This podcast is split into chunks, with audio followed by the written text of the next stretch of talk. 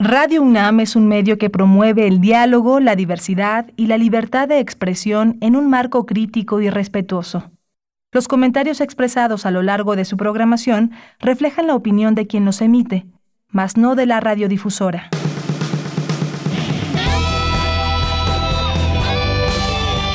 Prisma RU. Relatamos al mundo.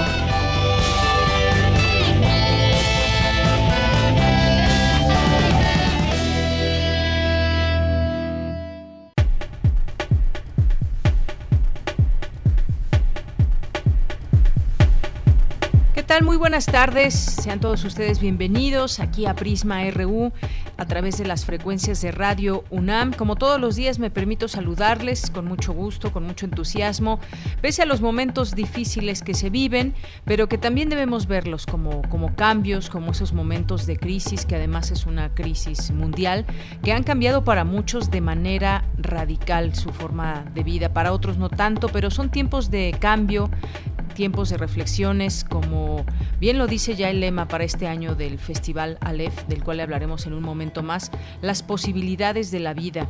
Hemos aprendido mucho de estos tiempos que corren y hemos puesto a prueba también eh, pues nuestra adaptación a estos momentos que vivimos en sociedad en su conjunto y en lo particular y personal también, por supuesto, algunas cosas que hemos tenido que cambiar, algunos de manera radical, otros no tanto, pero en este, en este momento seguimos y hay que afrontarlo y hay que seguir eh, viviéndolo y aceptando también muchas cosas que debemos de cambiar. No, nada será igual, nos dicen algunos de los especialistas, después de todo esto que ha sucedido en el mundo. Les saludo desde estos micrófonos. Soy de Yanira Morán y a nombre de todo el equipo que hace posible Prisma RU. Les saludamos con el gusto de siempre de estar en estos micrófonos, de estar eh, frente a esta gran responsabilidad que implica estar frente a los micrófonos de Radio UNAM, esta radio universitaria que ha eh, tomado un papel pues muy muy importante también en estos momentos, dando voz a todos esos especialistas, estos doctores y además viendo esta pandemia desde distintas ópticas. Eh, saludo a, todos allá en cabina, a Daniel Olivares en la producción, a Denis Licea en la asistencia, también a Tania en la Tania Nicanor en la continuidad. Está de aquel lado en los controles técnicos. Hoy no sé quién está, no sé si está Coco que normalmente está con nosotros o Arturo González también.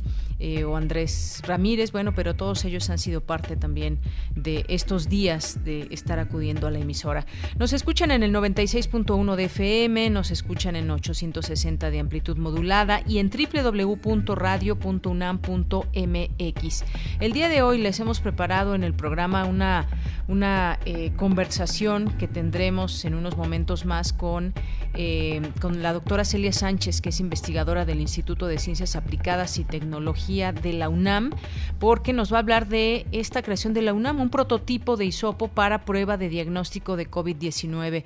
La verdad es que la UNAM ha estado muy activa y muy pendiente de todo esto que sucede y con ella vamos a platicar de este, de este prototipo. Vamos a tener también hoy en nuestra primera hora la sección de cultura para hablar del Festival Aleph. Nos contará todo Tamara Quirós, porque pues es festival que pues en esta ocasión tendrá que llevarse a cabo también de manera virtual, como ya se hizo, por ejemplo, la Fiesta del Libro y la Rosa, este festival que, bueno, pues analizará el impacto de la COVID-19, el encuentro que organiza la UNAM y que se realizará de manera virtual en próximos días, empezará el, el 21 de mayo y ya en esta edición, pues tendrá como eje temático las posibilidades de la vida, pero les tendremos, les tendremos todos los detalles en un momento más, también estaremos entrevistando al, al maestro Rubén Ruiz Guerra. Él nos va a platicar, aquí hemos traído algunos países a, la discusión y al análisis eh, que han tenido características eh, que llaman la atención en cuanto a la estrategia que han llevado, pero sobre todo también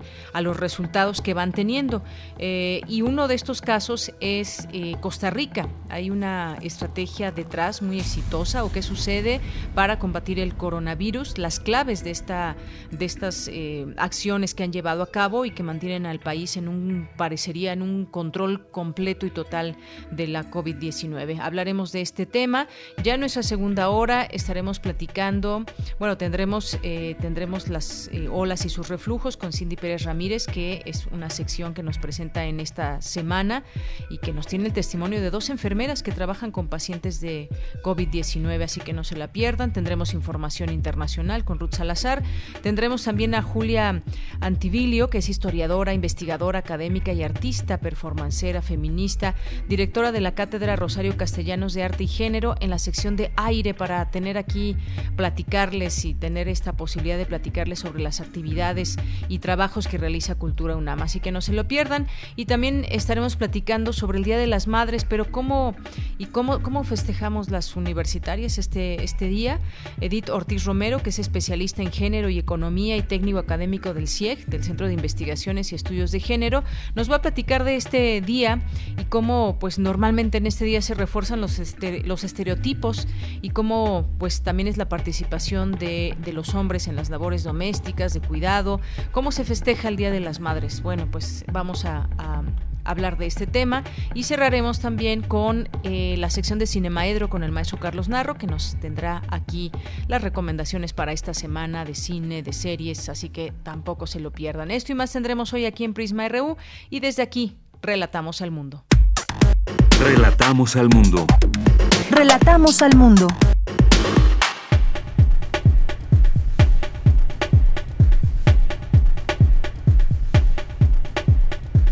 Tenemos eh, que en, la UNAM especialista da a conocer, eh, especialista en aprendizaje, habla de las emociones en tiempos de crisis. Señalan académicos que por ahora la educación a distancia que se ha tenido que implementar por la contingencia sanitaria es complicada y significa un reto para México, pero que en un futuro cercano se convertirá en una fortaleza. Del 21 al 31 de mayo se realizará la edición virtual del Festival Aleph. En los temas nacionales, el presidente Andrés Manuel López Obrador dijo que el próximo lunes se, reunirá, se reunirán de nuevo con funcionarios y expertos para analizar y dar respuestas para comenzar con la reapertura en el país ante la pandemia por COVID-19. Ante la crisis económica que enfrenta México por el COVID-19, es necesario que el gobierno realice apoyos fiscales y que plantee una reforma fiscal para financiar dichos apoyos, recomendó el Fondo Monetario Internacional. El índice nacional de precios al consumidor tuvo una disminución de 1.01% en abril pasado, su mayor descenso mensual desde que se tiene registro y la inflación anual se ubicó en 2.15%, su menor cifra en 52 meses. Aeroméxico informó hoy que en todos sus vuelos será esencial utilizar cubrebocas previo al embarque, durante el vuelo y en el proceso de descenso de los aviones a partir de este mayo y hasta nuevo aviso. En materia internacional, el obispo de Japón, eh, perdón, el obispo no, el gobierno de Japón, el gobierno de Japón aprobó hoy la vía, por la vía rápida, el uso del antiviral Remdesivir para los pacientes de COVID-19 después de que el fármaco recibiera también luz verde en Estados Unidos la semana pasada. El director de emergencia sanitaria de la Organización Panamericana de la Salud, Ciro Ugarte, pidió cautela al reanudar los cruceros, pues muchos han estado vinculados a grandes brotes de COVID-19 en todo el mundo. Más de 3.1 millones de personas solicitaron el subsidio por desempleo en Estados Unidos durante la semana pasada, con lo que suman más de 33 millones de trabajadores los que iniciaron esos trámites en las últimas seis semanas, informó este jueves el Departamento del Trabajo.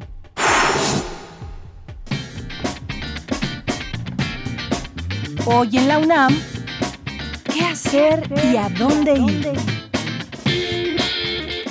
La Dirección General de Música de la UNAM también se suma al esfuerzo de llevar la cultura hasta tu casa y te invita a disfrutar de material exclusivo en su canal de YouTube, como el montaje sonoro realizado por integrantes de la Academia de Música Antigua de la UNAM, con la participación especial de Guillermo Mazón en la flauta de pico, Aida Jiménez al violín, Diego Cortés en la viola Iván Torres al violonchelo e Isabel Negrín en el clavecín, todos bajo la coordinación de Raquel Masmano. Disfruta de este concierto ingresando al canal de YouTube de Música UNAM. Recuerda que todos los días tienes una cita con el programa de televisión La UNAM Responde, bajo la conducción de la periodista Rosa Brizuela, donde expertos y especialistas disiparán preguntas y dudas acerca del coronavirus. Aquí encontrarás toda la información actualizada de la COVID-19 a nivel nacional e internacional, así como las medidas que debes tomar para evitar un contagio. Sintoniza hoy y todos los días en punto de las 14.30 horas y en su repetición a las 18.30 horas la señal de TV UNAM por el canal 20.1 de televisión abierta. Otra opción televisiva que no puedes dejar pasar es la serie Ciencia y Tecnología, Soñando el Futuro, que hoy abordará el tema de la comida del futuro y las diversas probabilidades culinarias en el mundo. Sintoniza hoy la señal de TV UNAM en punto de las 19.30 horas por el canal 20.1 de televisión abierta. Disfruta de toda la programación de TV UNAM y quédate en casa.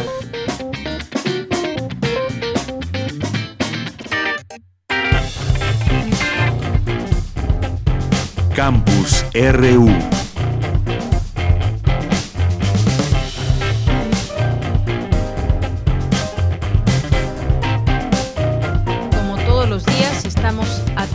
a lo que sucede en México y el mundo. Vamos dando los datos al día y de eso ha estado todo este tiempo muy pendiente mi compañera Virginia Sánchez, a quien saludo con mucho gusto. ¿Qué tal, Vicky? Muy buenas tardes. Hola, ¿qué tal? Ella también te saludo con muchísimo gusto a ti y a quienes nos escuchan aquí a través de Prisma RU. Pues ya a nivel internacional son 3.781.896 los casos confirmados y 264.602 las defunciones.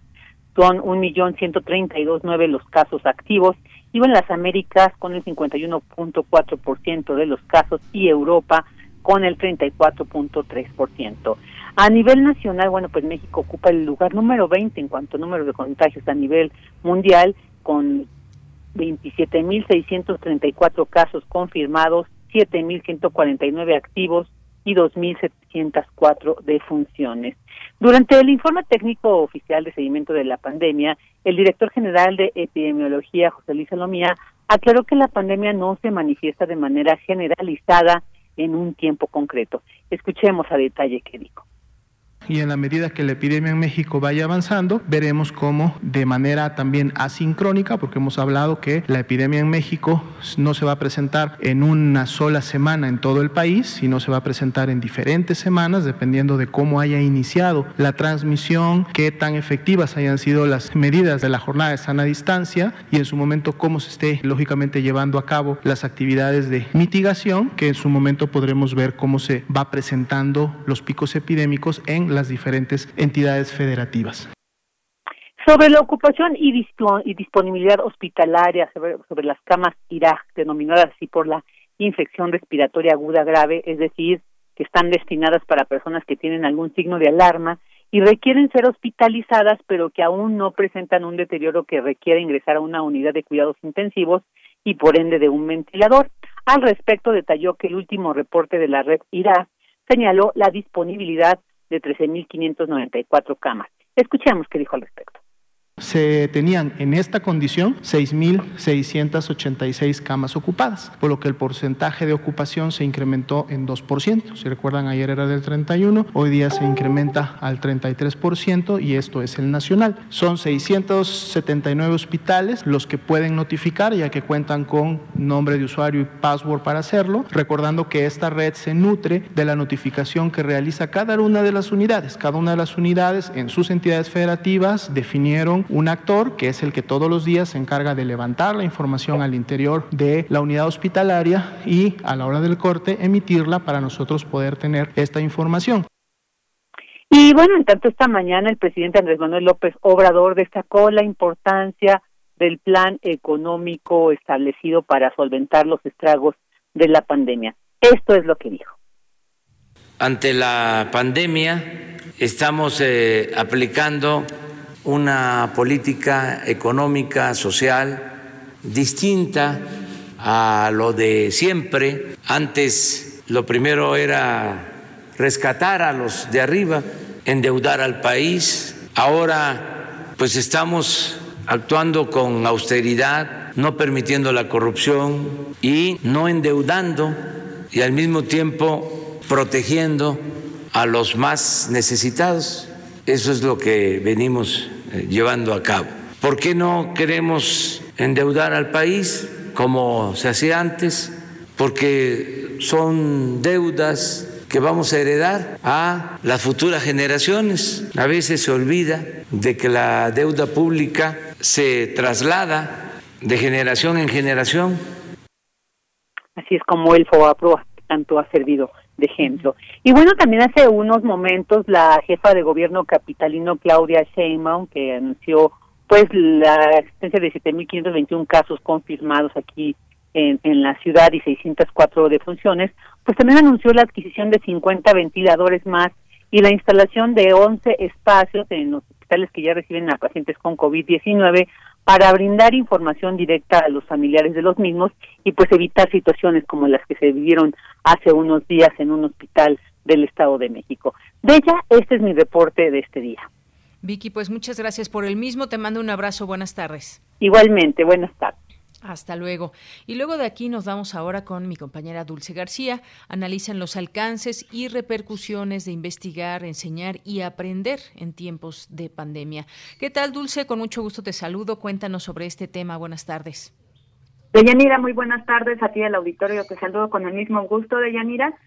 Eh, y pues sí, durante el foro Herramientas Digitales para la Educación a Distancia, organizado por el Instituto de Investigaciones Bibliotecológicas de la UNAM, el maestro Marc Putiño, académico de la FES Aragón, destacó que las clases en línea se eh, han sido más eficientes eh, y que México debe, antes de esto, enfrentar eh, retos como la brecha digital o la de, el de la marginación, de tal manera que en un futuro próximo la educación a distancia deje de ser una dificultad como lo es ahora y se convierta en una fortaleza. Vamos a escucharlo.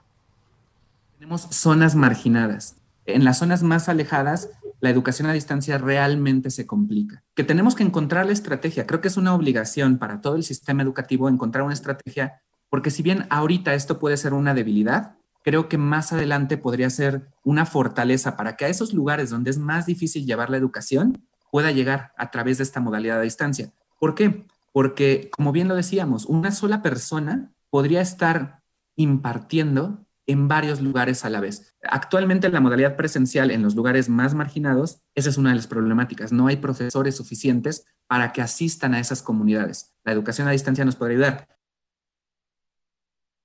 Y bueno, Deyanira Omar Cutiño dijo también que nuestro país tuvo que prepararse para la educación a distancia en medio de la contingencia por el COVID-19.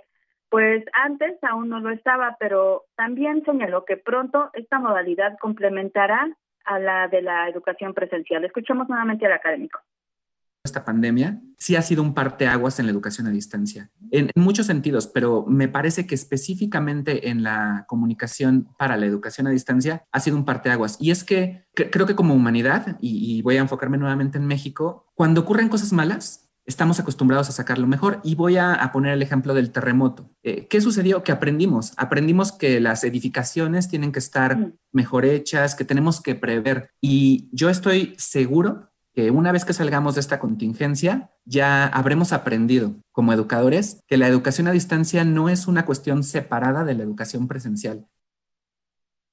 Deyanira, en este foro también estuvo conectado el maestro David Añasco de la Universidad Nacional de la Educación de Ecuador, quien dijo que desafortunadamente las herramientas digitales aún se mueven en un panorama socioeconómico desigual, al menos en América Latina. Sabemos que hay una penetración del Internet eh, de un crecimiento exponencial, pero sabemos también que hay gente que se queda totalmente marginada de eso, no solo en el ámbito universitario, sino fundamentalmente en el ámbito escolar. Entonces, en ese caso, por ejemplo, eh, en el Ecuador, lo que, lo que ha pasado es que es que se ha presentado con bombos y platillos una plataforma, pero de un día a otro eh, sabíamos que solo el 11% de los estudiantes tenía la posibilidad de acceder. O sea, porque no solamente es el tema de conexión, como dice Omar, sino es el tema de la energía eléctrica. O sea, hay sectores eh, que incluso les toca hacer instalaciones clandestinas para tener energía eléctrica y cosas así, ¿no? Pues ahí el análisis de los académicos de Yanira y vamos a seguir pendientes de cómo se va dando la educación a distancia en medio de la contingencia y cómo va a seguir después de que todo esto ya haya terminado.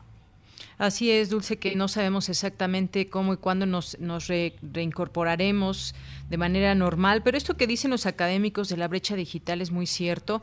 Las zonas marginadas donde no llega toda esta conectividad o incluso donde no llegan maestros que pues no son suficientes para llegar a todas las aulas del país y la educación a distancia también de esta manera se vuelve una opción. Muchas gracias por la información, Dulce.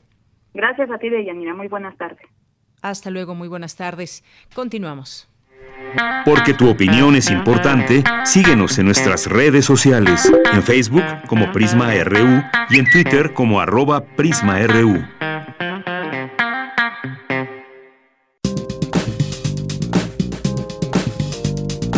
Cultura RU.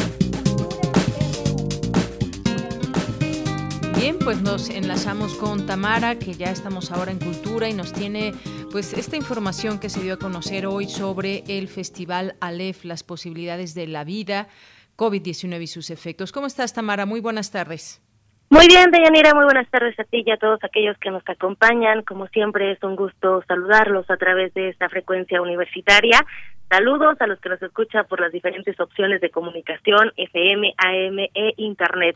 Así es, Deyanira, les cuento que al mediodía se llevó a cabo la conferencia virtual para anunciar la programación del Festival El Aleph. Como muchos de ustedes saben, este festival se ha posicionado como una de las citas imperdibles de la agenda artística, cultural y también científica de la máxima casa de estudios.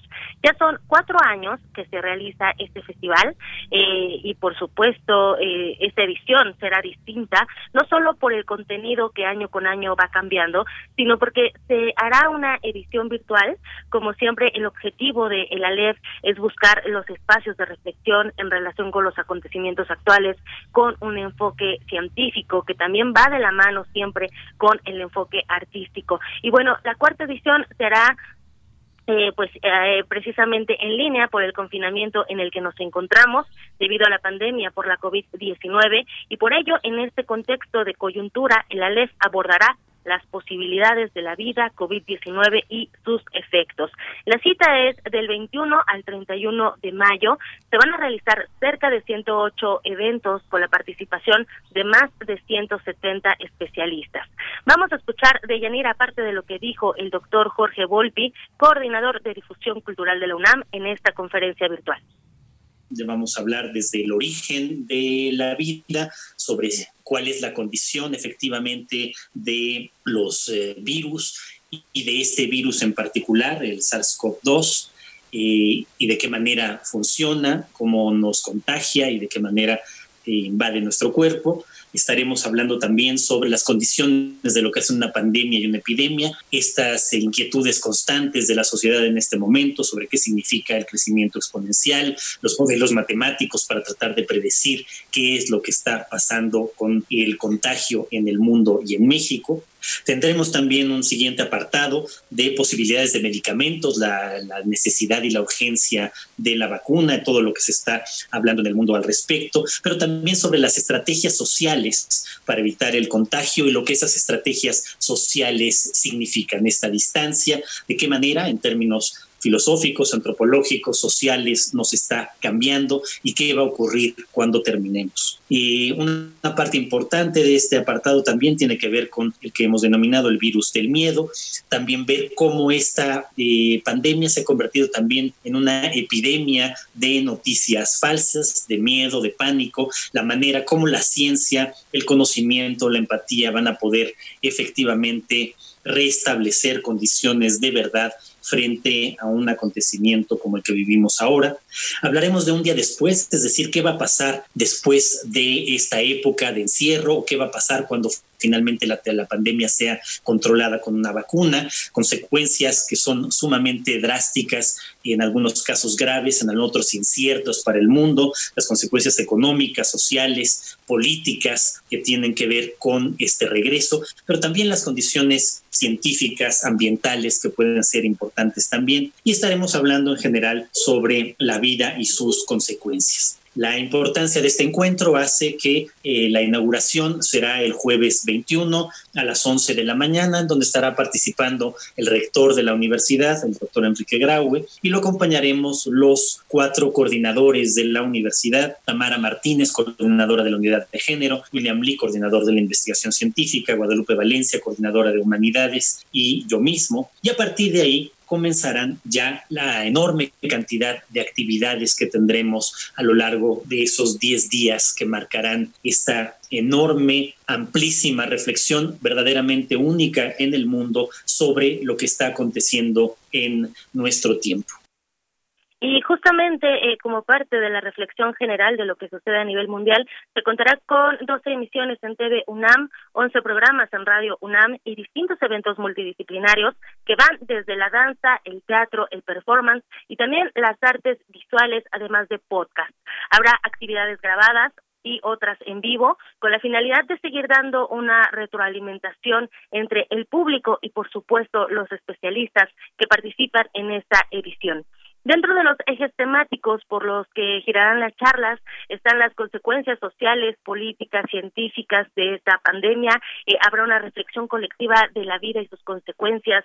Eh, esta parte que bien escuchábamos del doctor Jorge Volpi que mencionaba, ¿no? Eh, ¿Qué pasará con la vida como tal después de que se retomen de forma escalonada las actividades, las labores académicas y pues las labores en en general, ¿no? De todo, de todo tipo. Dentro de estas actividades artísticas, bueno, pues también habrá eh, y enfocado al podcast.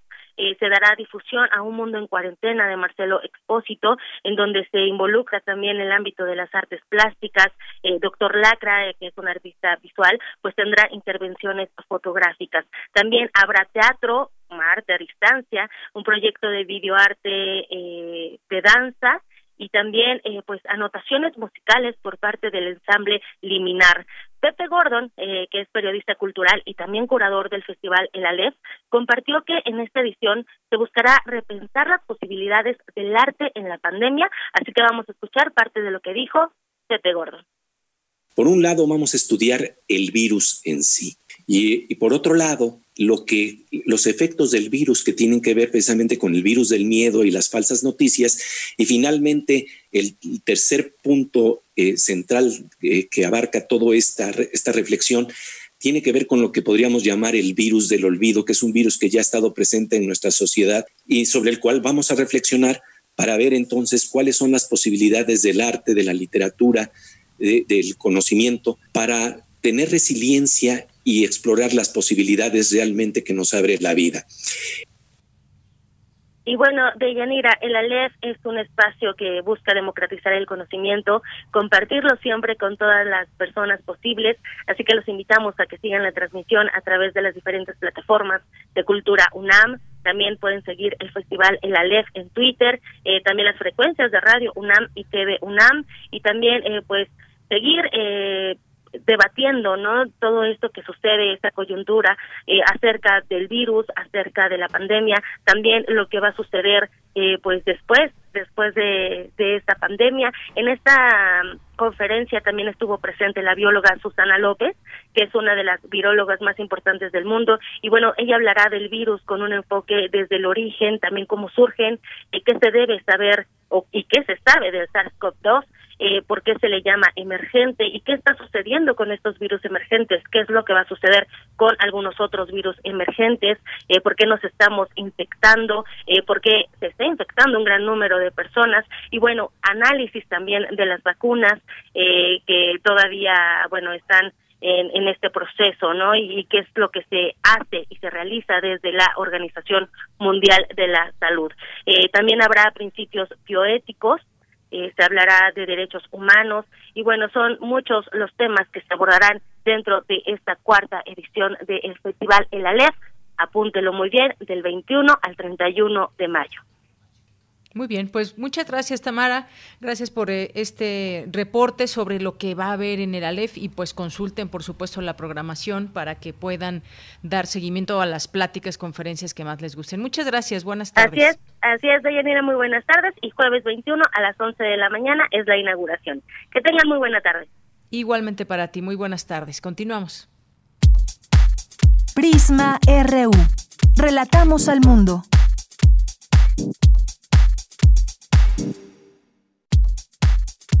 Tu opinión es muy importante. Escríbenos al correo electrónico prisma.radiounam@gmail.com.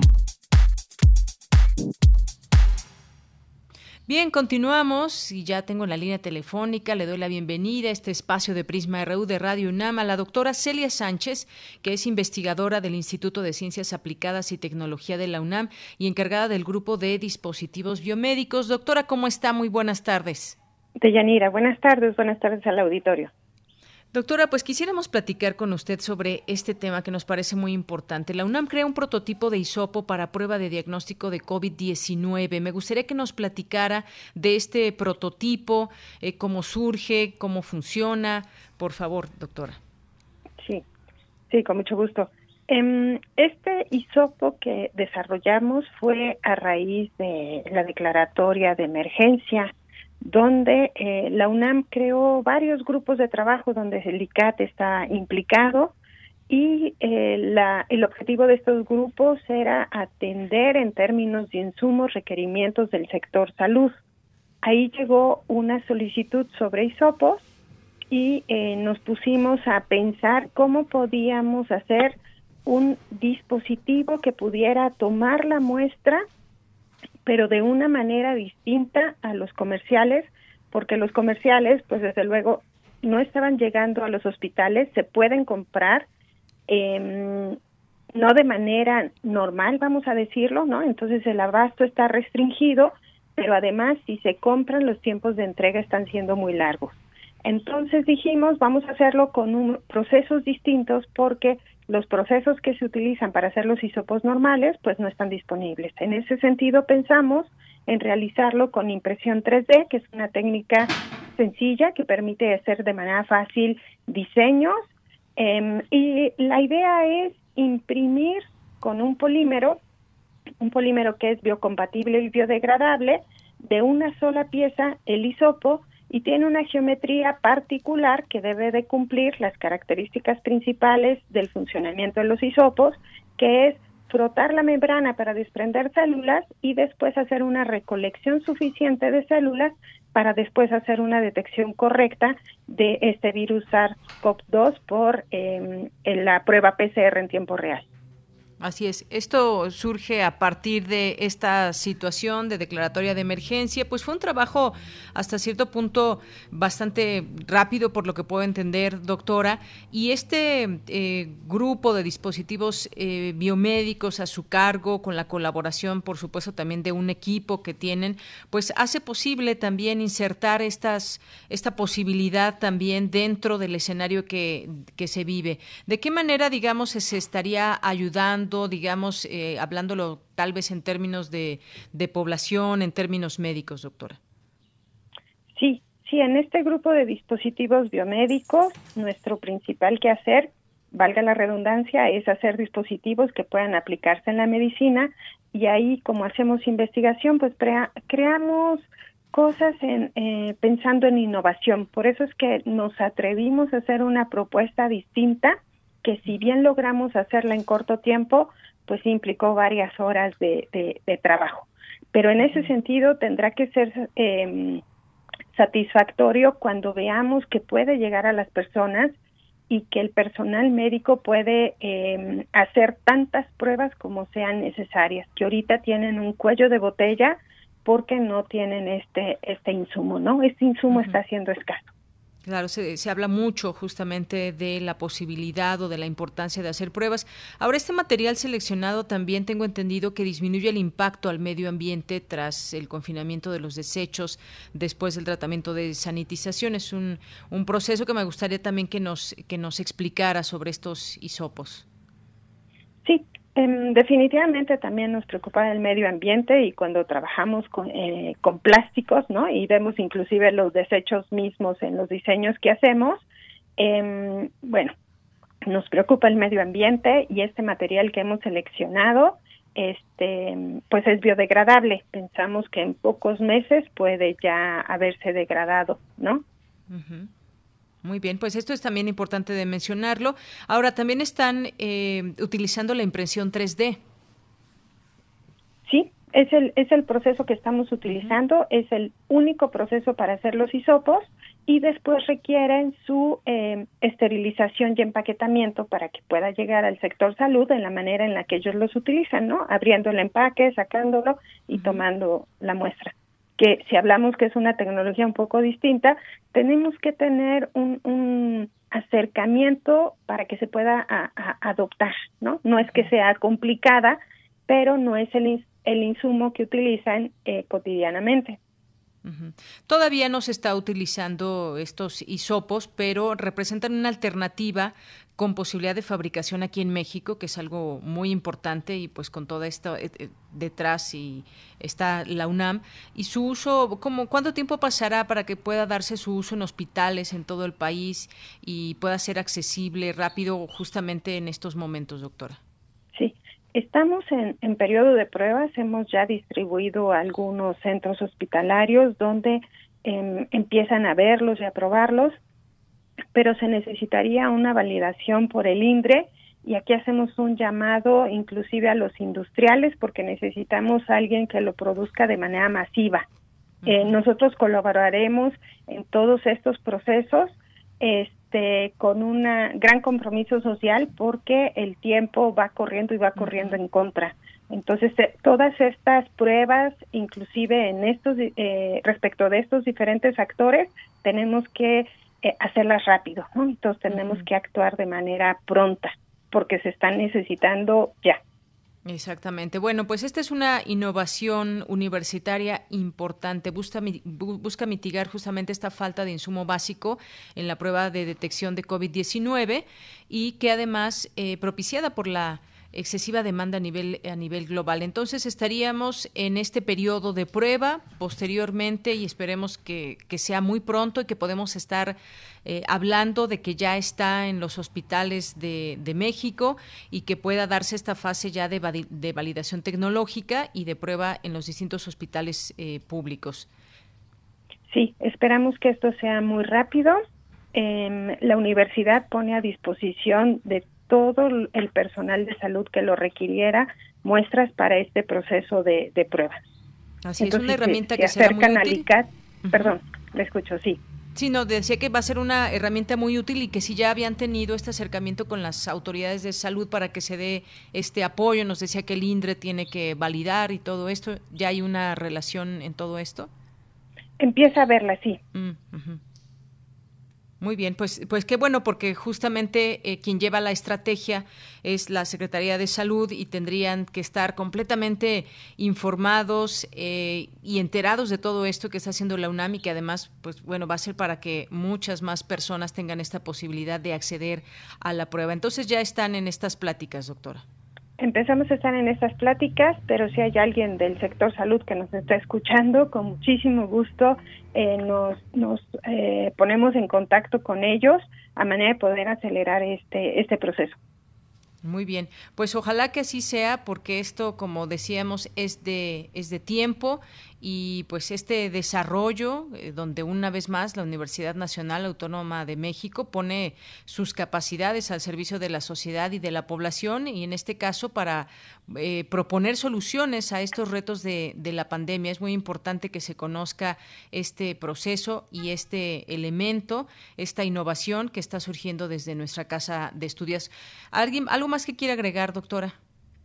No, pues refrendar el compromiso de la universidad, como le acaba usted de decir, y de nuestro grupo y, del ICAT mismo, de responder de la mejor manera que esté a nuestro alcance a esta emergencia sanitaria, con toda la solidaridad. Muy bien, doctora, pues ojalá que se dé pronto este acercamiento ya de una forma más eh, formal y podamos estar platicando aquí en otro momento de cuántos eh, prototipos de hisopos se están utilizando en los hospitales del país. Muchas gracias por lo pronto.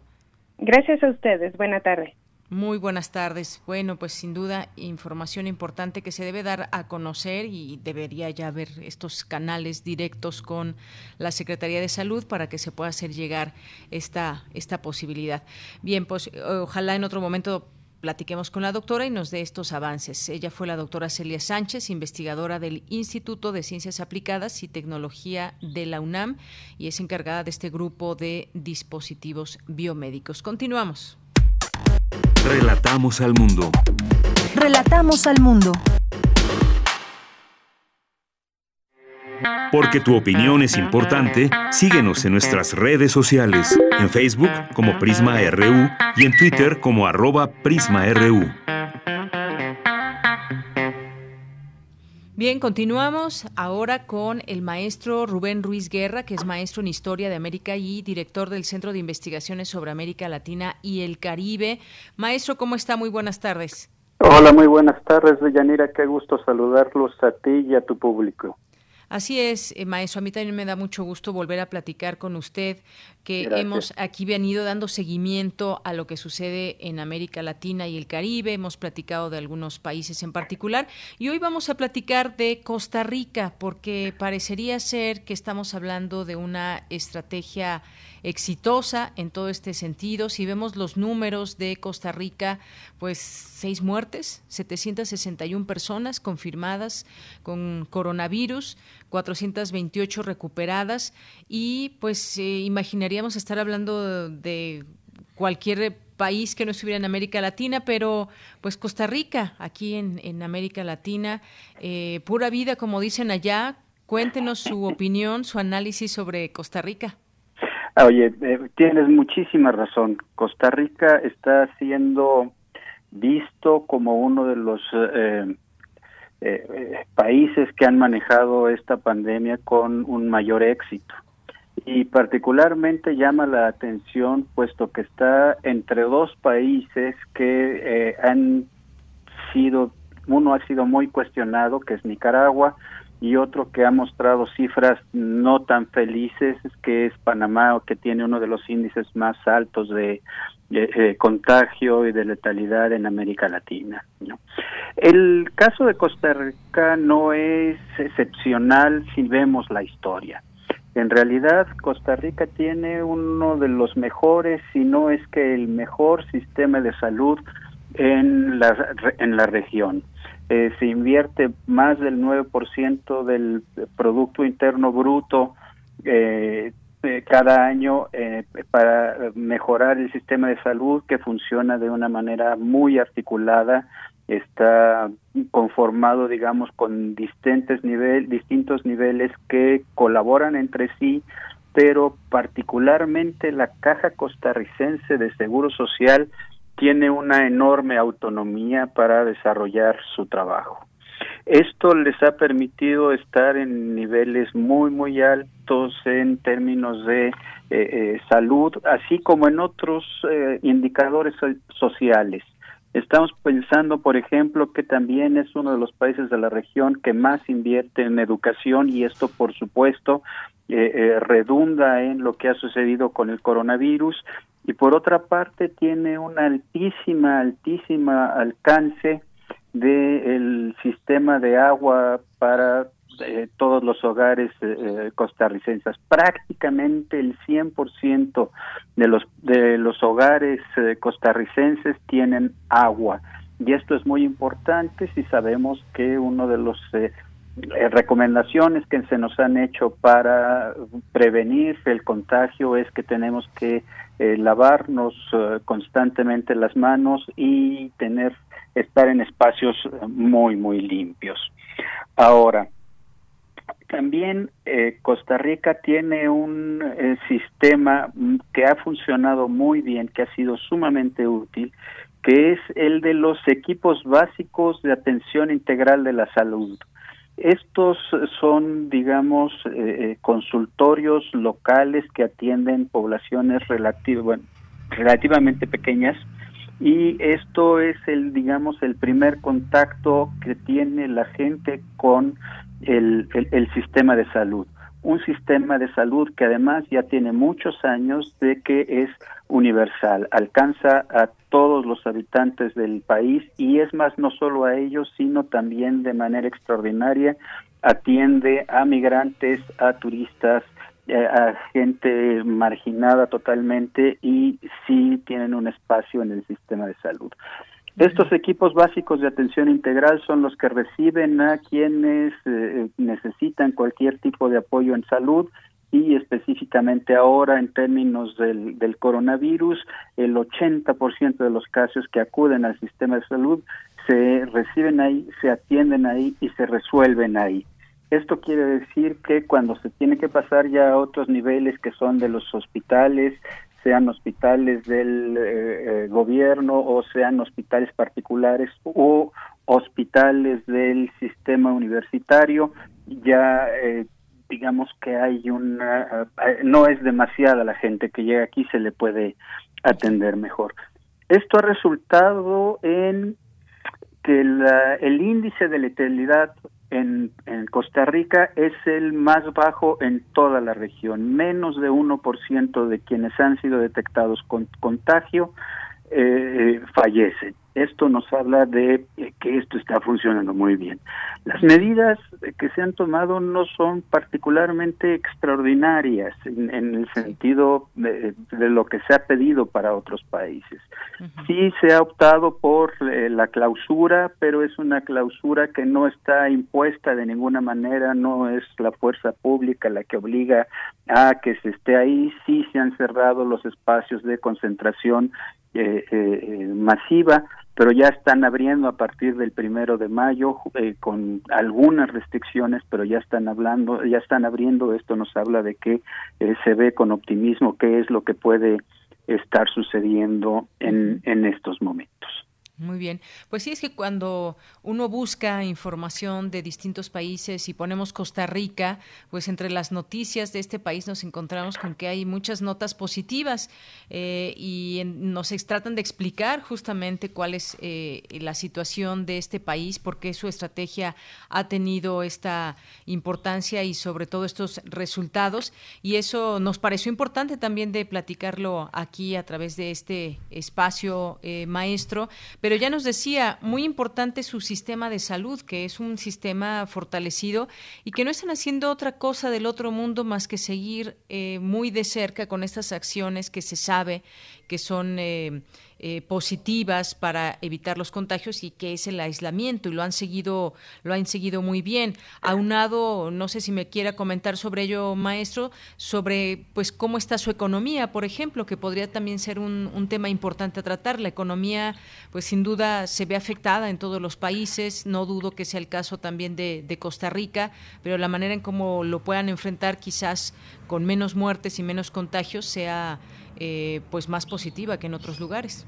Eh, bueno, los augurios que nos da el, Banco Mundial tampoco son muy buenos para mm, ellos. Está hablando de un descenso de alrededor del 3.3% del Producto Interno Bruto para este año, que es un descenso realmente muy, muy importante y lo cual nos ayuda a entender por qué se está tratando ya de ir abriendo la, la, actividad en el país de una manera gradual, ciertamente.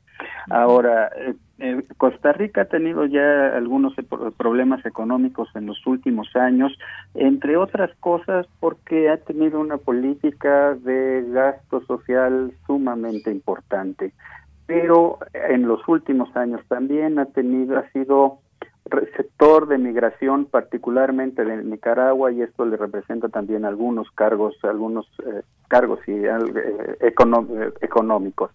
Entonces, eh, digamos, no, no, no, no es un país de primer mundo que tiene resuelto el problema económico. Es más, ningún país eh, eh, del mundo en este momento tiene resuelto el problema económico. De hecho, cuando estaba empezando la pandemia, hicieron una solicitud de un préstamo a una de estas entidades financieras mundiales, no se les dio. y están tratando de establecer algunos impuestos para poder enfrentar los gastos que representan fundamentalmente los sectores más pobres y marginados de la sociedad. Pensemos que es una sociedad para ser latinoamericana con un índice de pobreza muy razonable, alrededor del 20%, pero tienen cerca del 12% de la población desempleada. Entonces eso significa cargas y retos muy importantes que hay que resolver. Así es, y una población de 5 millones de habitantes más o menos, eh, no hubo, hay que decirlo, una, una cuarentena obligatoria, sino que ese llamado permeó bien entre la sociedad y ahora podemos hablar de estas cifras, pero en lo económico, justamente, qué bueno que nos pone al tanto de todo esto, eh, esa es la, la, gran pregunta para todos los países y pues bueno, como muchos también eh, Costa Rica o como todos, por decirlo, pues va a tener que enfrentar también su, su caso de economía. Pero en el tema de la salud, entonces hay que mirar a, Costa Rica y mirar su sistema de salud, maestro. Sí, es realmente impresionante la forma en que se han organizado y que están funcionando, aunque sí debemos decir que hay algunas entidades que tienen algunos cuestionamientos, por ejemplo la OCDE hizo un análisis alrededor del año 2015 y señaló algunas cosas que veía como problemas, fundamentalmente la necesidad de meter mayores controles en el funcionamiento, una mayor evaluación del funcionamiento de la cotidianidad del sistema, pero eh, a pesar de esas críticas, es un sistema que está funcionando y que está funcionando muy, muy bien. Sí me gustaría señalar también otra crítica que se ha hecho recientemente, que es la del presidente de El Salvador, Nayib Bukele, quien dice que los números de Costa Rica están muy bien porque hacen pocas pruebas y eso es un hecho, ¿no? Eh, comparado con cualquier otro país de la región, son muy pocas pruebas las que están haciendo la gente ahí en Costa Rica, pero esto obedece a la misma organización del, eh, del sistema de salud. Como tienen un primer filtro, digámoslo así, de primer eh, nivel en el trato de los temas de salud, pueden detectar, digamos, a partir experiencia clínica y no necesariamente a través de eh, los estudios. Muy bien. Bueno, pues este es el caso Costa Rica del que queríamos hablar el día de hoy. Si hacemos, pues bueno, un comparativo con otros países de la región, no han tenido los mismos números, ni siquiera cercanos a estos eh, eh, números que son bastante positivos dentro de todo. Maestro, ¿algo más que quiera agregar sobre este caso de eh, Costa Rica? Digamos que su sistema de salud casi, casi universal es prácticamente universal. Atienden al 98% de la población e, insisto, también atienden migrantes. También atienden migrantes, muy bien. Y que es un 9%, representan un 9% de la población del país. Muy bien. Pues maestro, muchas gracias. Un gusto volver a platicar con usted. Ojalá lo hagamos eventualmente para seguir hablando de esta región del mundo. Por lo pronto, muchas gracias. Muchísimas gracias a ustedes, a ti de Yanir en especial y por supuesto cuenten conmigo para lo que se pueda ayudar. Muy bien. Bueno, pues muchas gracias al maestro Rubén Ruiz Guerra, maestro en Historia de América y director del Centro de Investigaciones sobre América Latina y el Caribe. Si quieren ustedes, pues pueden entrar también a la cuenta de Twitter del CIALC, que es arroba CIALCUNAM, y también ahí pueden encontrar información. Ahora que hablábamos de, de, Costa Rica, pues me vino también a la mente este país que ahora pues también ha saltado a las noticias. En algún momento se había tomado como ejemplo, me refiero a, a Suecia, perdón, Suecia que eh, sin tener cuarentena habían logrado buenos números hasta hace unas semanas, donde seguían abiertas escuelas, donde se seguían abiertos restaurantes, bares, aunque con una baja en su asistencia, pero estaban abiertos los lugares. Bueno, pues ahora ha saltado a las noticias, pero eh, por lo negativo. Suecia sin cuarentena es el país vikingo más azotado por el coronavirus.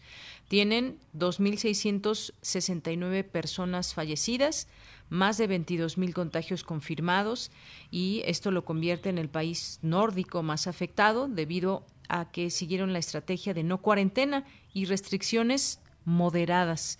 Según el corte hasta hace unos días, pues estas cifras tenían, y el dato más destacado es que tienen una letalidad de 12.18% cuando el nivel mundial ronda el 7%. Eso refleja que hay baja aplicación de pruebas, lo que dificulta aislar los casos oportunamente y evitar que se propague el virus. Ahí están sus cifras, ahí está eh, este, eh, pues ahora cómo se conoce el modelo sueco, el fracaso del modelo sueco, cuando en algún momento les decía se había volteado a ver a Suecia justamente porque tenían pocos casos, pese a que no habían eh, tenido un confinamiento más estricto. Están considerando ahora cambiar la estrategia luego de su fallido experimento. Y Anders Tegnell, que es el epidemiólogo, jefe de la Agencia de Salud Pública, eh, digamos como quien tendría el lugar de de López Gatel en México, pero allá en, en, Suecia, pues dijo en una entrevista que no está convencido en absoluto de que tomaron el camino correcto al dejar al país sin cuarentena ni medidas para combatir el, el coronavirus. Así que bueno, pues estos son los números de Suecia y que tiene una población de poco más de 10 millones de habitantes. Así que pues una situación que tendrán que tomar en cuenta. Están tratando ahora de darle la vuelta a esta, eh, a esta estrategia que ahora están viendo es fallida. Bien, pues nos vamos a ir al corte con un poco de música, eh, un poco de música de los Arctic Monkeys que ya van a empezar a sonar en cualquier momento. Ya están sonando por ahí. Y bueno, esta, esta canción se llama Brainstorm y pues los ponemos allá del otro lado mi compañero Daniel lo propone, porque un día como hoy nace Matthew Helders, que es el baterista de, este, de esta banda británica. Con eso nos vamos al corte.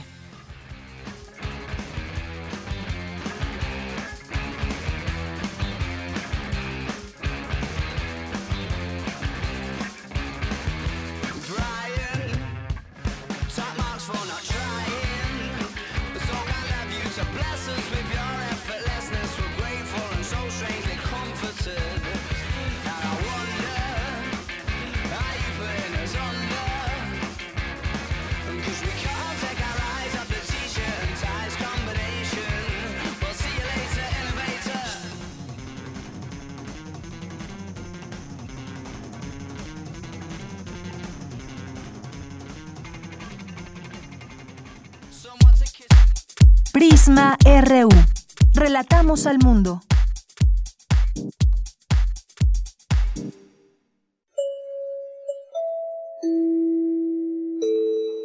Apreciable audiencia.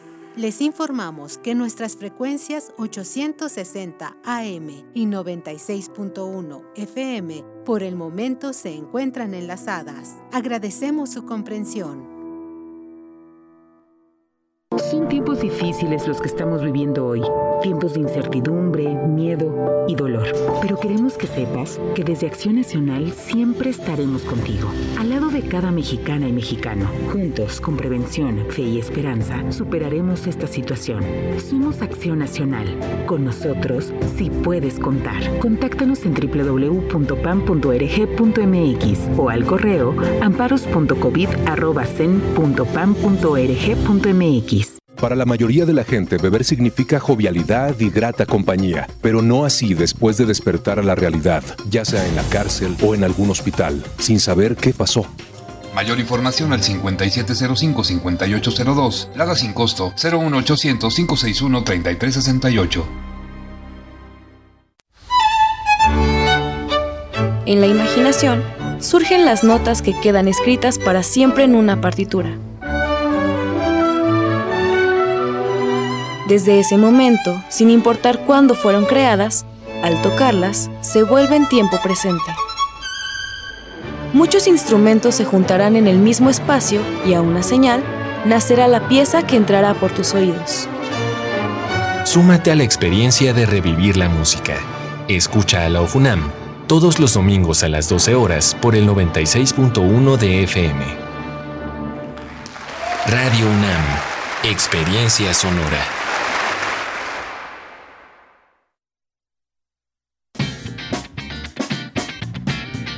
Mañana en la UNAM, ¿qué hacer y a dónde ir? La Filmoteca de la UNAM abre la convocatoria del taller en línea Los dispositivos móviles como herramientas de narrativa visual, impartido por el fotógrafo mexicano Samuel García Palacios. Este taller se llevará a cabo en línea los días martes y jueves a las 19 horas. Para mayores informes e inscripciones, consulta el sitio oficial www.filmoteca.unam.mx. En este periodo de contingencia sanitaria, una excelente opción es leer libros y material literario en línea. Por ello, la Dirección General de Publicaciones y Fomento Editorial de la UNAM pone a tu disposición ensayos sobre escritura, historia, filosofía, literatura universal y una gran cantidad de pequeñas obras maestras en la serie Pequeños Grandes Ensayos, que lo podrás descargar en el sitio oficial www.libros.unam.mx, donde encontrarás además publicaciones editadas por nuestra máxima casa de estudios. Descubre esta y otras recomendaciones literarias en las redes sociales de Libros UNAM. La Dirección General del Deporte Universitario te invita a ejercitarte desde casa durante esta contingencia sanitaria. Por ello, ha dispuesto para ti diversos tutoriales de gimnasia estática, acondicionamiento físico, ritmo y aeróbico, entre otros. Este material se encuentra disponible en el sitio oficial de la Dirección General del Deporte Universitario en www.deporte.unam.mx, en su canal de YouTube y en sus redes sociales. Recuerda, en esta contingencia sanitaria, Deportes UNAM te invita a ejercitarte sin salir de casa. Para Prisma RU, Daniel Olivares Aranda.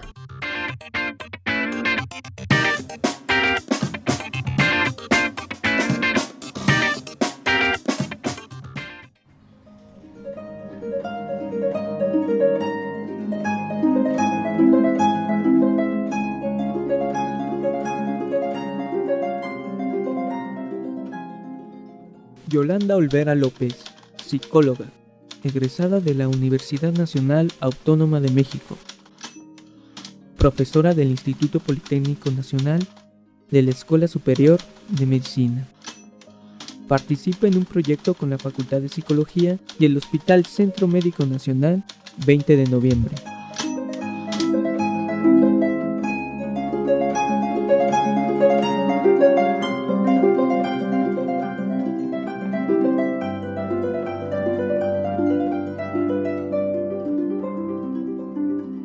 Esta pandemia debe enfrentarse de manera solitaria o en grupo.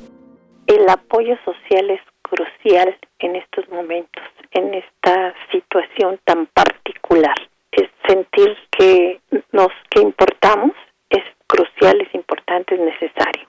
Sentir que somos útiles igual. Entonces, por supuesto que si se puede estar acompañado. Si no es posible, estar en comunicación con las personas que nos quieren y que nos estiman. Y también establecernos esta rutina. Si estamos solos, establecernos una rutina, obligarnos a cumplirla, como es la de trabajo y la de descanso. Y sabemos que hay una familia que nos espera, hay una familia que nos necesita, que somos importantes y que nos estamos cuidando por amor a la familia, por amor a nosotros mismos y, y por este compromiso social que tenemos con el país y con todos nosotros. Y también yo tomaría este periodo, esta cuarentena, en la que a lo mejor estamos solos, a lo mejor de realizar una autoevaluación de cómo hemos sido y de cómo queremos ser o qué cambios tendríamos que introyectar, qué cambios requerimos para pues esta nueva etapa que vamos a, a vivir todos, que, que estamos viviendo y que, y que vamos a cambiar, que ya no vamos a ser los mismos. Yo creo que es muy importante hacer esta autoevaluación de cómo hemos sido y qué cosas necesitamos cambiar, qué cosas tendríamos que mejorar, qué modificación tendríamos que hacer para adaptarnos a estos cambios de manera favorable, de manera saludable.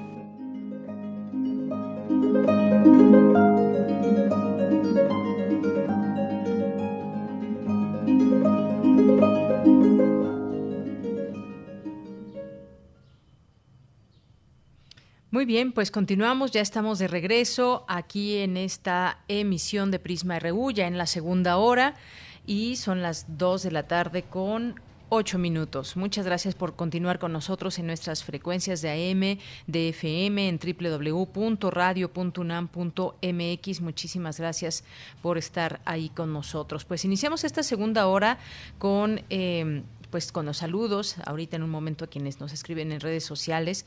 Ojalá que mañana podamos platicar, estamos buscando a la periodista Anabel Hernández para platicar pues sobre lo que está sucediendo en torno a la figura de García Luna, esta investigación que está en curso, porque pues cuál será el desenlace de todo esto. Estaba leyendo ahora una nota que publica hoy el Universal donde dice que dieron carpetazo a 12 denuncias contra García Luna y dice esta nota que la Secretaría de la Función Pública del gobierno de Felipe Calderón tuvo conocimiento de las irregularidades y presuntos vínculos de Genaro García Luna con el narcotráfico, pero archivó las denuncias al considerarlas improcedentes o que carecían de elementos para continuar con la investigación.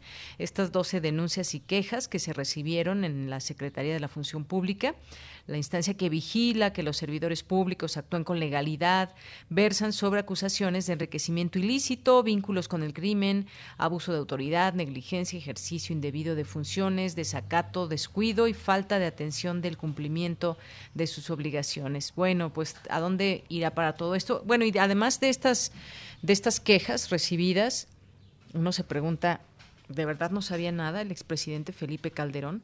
Bueno, ojalá que mañana lo podamos seguir platicando. Por lo pronto, pues me da mucho gusto siempre esta parte de mandar saludos a todos los que nos estén sintonizando en su casa, en su auto, en su trabajo, en donde quiera que se encuentren. Yo supongo que ahora más en casa que en otro lado. Bien, pues saludos a María, Eugenia Melo, eh, saludos a Lisbeth Quirós, al Zarco, dice, oh, países vikingos. Bueno, pues sí, efectivamente el Zarco, ahora que hablábamos de, de Suecia, pues los reinos vikingos de Suecia, ¿no? Que fueron pequeños territorios en su momento. Bien, eh, muchas gracias también a Miguel Mendoza Barreto, a Silvia Vargas también. Muchas gracias por estar presente. Ángel Cruz también nos dice aquí de la aplicación y tenerla de inmediato, de, perdón, de inmediato el acceso a toda la programación y la sección de podcast. Y aquí tuitea pues eh, esta página de Radio UNAM. Muchas gracias Ángel Cruz, siempre atento, muchos saludos. Mis derechos también nos escriben, nos dice que si podemos mandar el enlace directo para la reproducción del programa, ya se lo hicieron llegar. Muchísimas gracias y ojalá mis derechos que nos estés escuchando.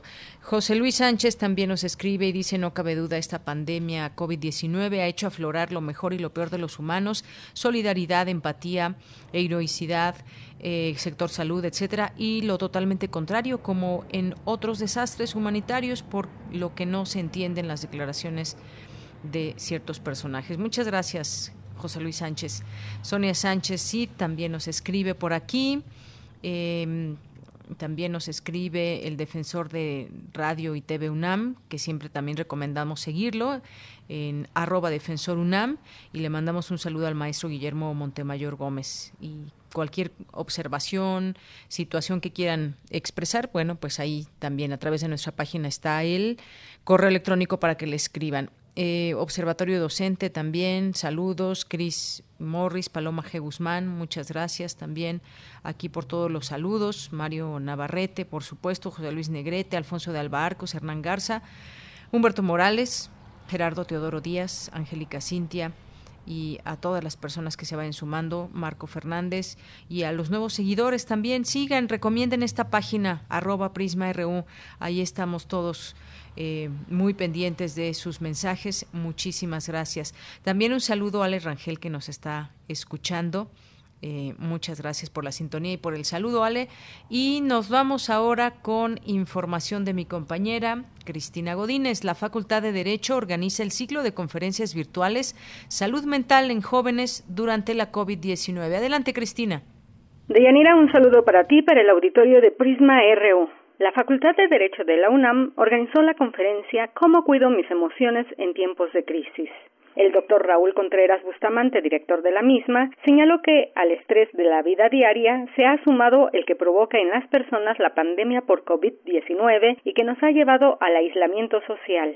Tenemos un aislamiento, estamos viviendo un aislamiento social eh, eh, voluntario, por lo menos en nuestro país no hay un estado de emergencia, ha sido más por convicción, por convencimiento que por coercitividad, pero nos está llevando a, tener que pasar muchos días en, encierro, este, sin salir a la calle, sin hacer nuestra vida normal, y eso evidentemente pues que eh, hace que las crisis emocionales sean más fuertes.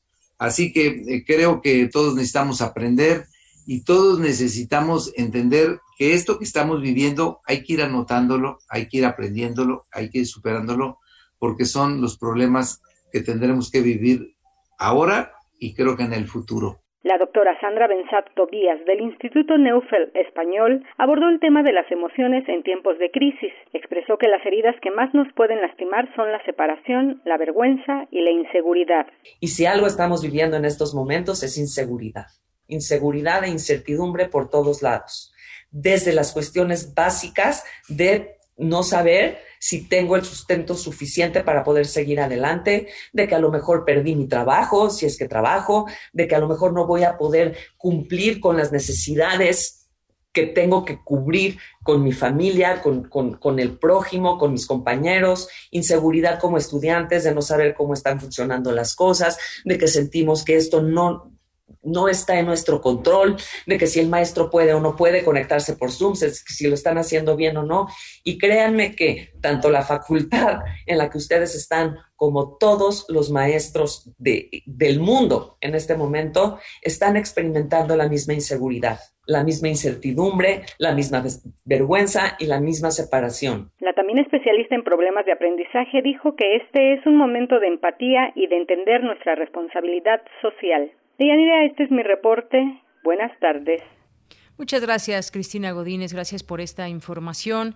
Nos vamos ahora a la sección Las olas y sus reflujos de Cindy Pérez Ramírez. En esta ocasión, como les decía al inicio, escucharemos el testimonio de dos enfermeras que trabajan con pacientes COVID-19. ¿Cómo ha cambiado su vida y qué tan difícil es esto para ellas? Adelante.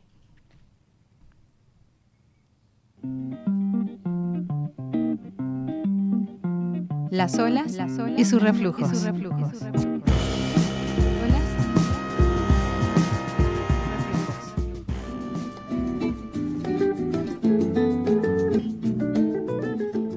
Bienvenidas y bienvenidos a Las olas y sus reflujos, sección dedicada a visibilizar problemáticas de mujeres. Hoy dedicaremos el espacio para escuchar el testimonio de dos enfermeras que se encuentran en la primera línea de batalla contra el COVID-19 y es que el personal de enfermería, que por cierto en nuestro país el 85% son mujeres, tiene un rol fundamental en la detección y el control de las enfermedades, responden a las necesidades de los pacientes y son capaces de trabajar en equipos multidisciplinarios.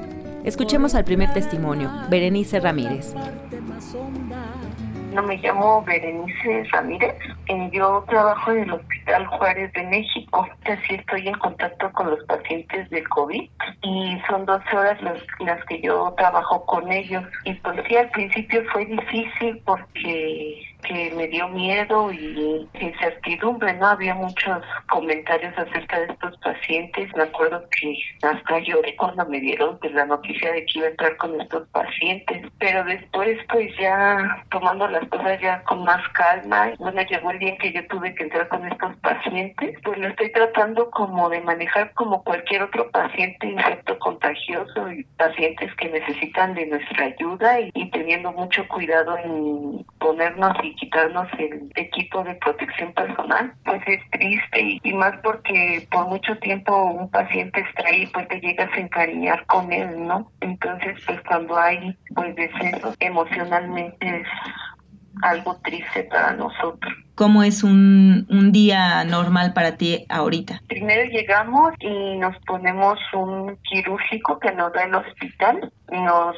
desvestimos completamente de lo que tenemos, el uniforme clínico, que es el blanco. Entramos a ponernos ya la mascarilla, que es la N95, los gogles, eh, doble gorro y un protector de zapatos o botas quirúrgicas. Y así es como pues estamos ahí. Ya cuando entramos con el paciente, aparte del quirúrgico y eso nos ponemos otras batas desechables y ya cuando son 12 horas así, con el material, con el equipo y ya saliendo pues nos volvemos a cambiar y nos andamos al área de regaderas, nos bañamos y nos ponemos ropa civil para salir qué tan difícil o qué complicado ha sido para ti eh, llegar a casa después de estar con pacientes COVID, Berenice. Ahorita ya no es tan complicado porque solo estamos mi esposo y yo, que él también es personal de salud. Lo más difícil que se me ha presentado ahorita en casa, pues es no estar con mi pequeñita.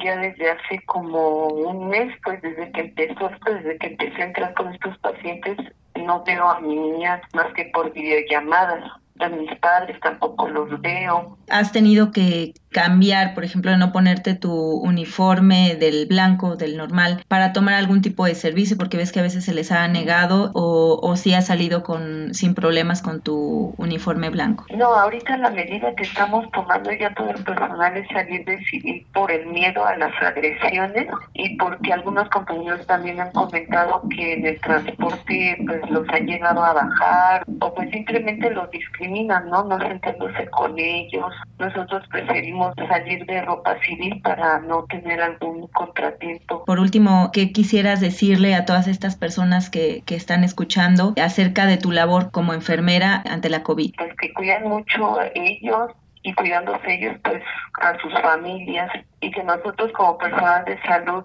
eh, no estamos para perjudicar a nadie, que al contrario queremos ayudar. Ojalá y todos tengamos conciencia para saber llevar esta pandemia y salir adelante todos.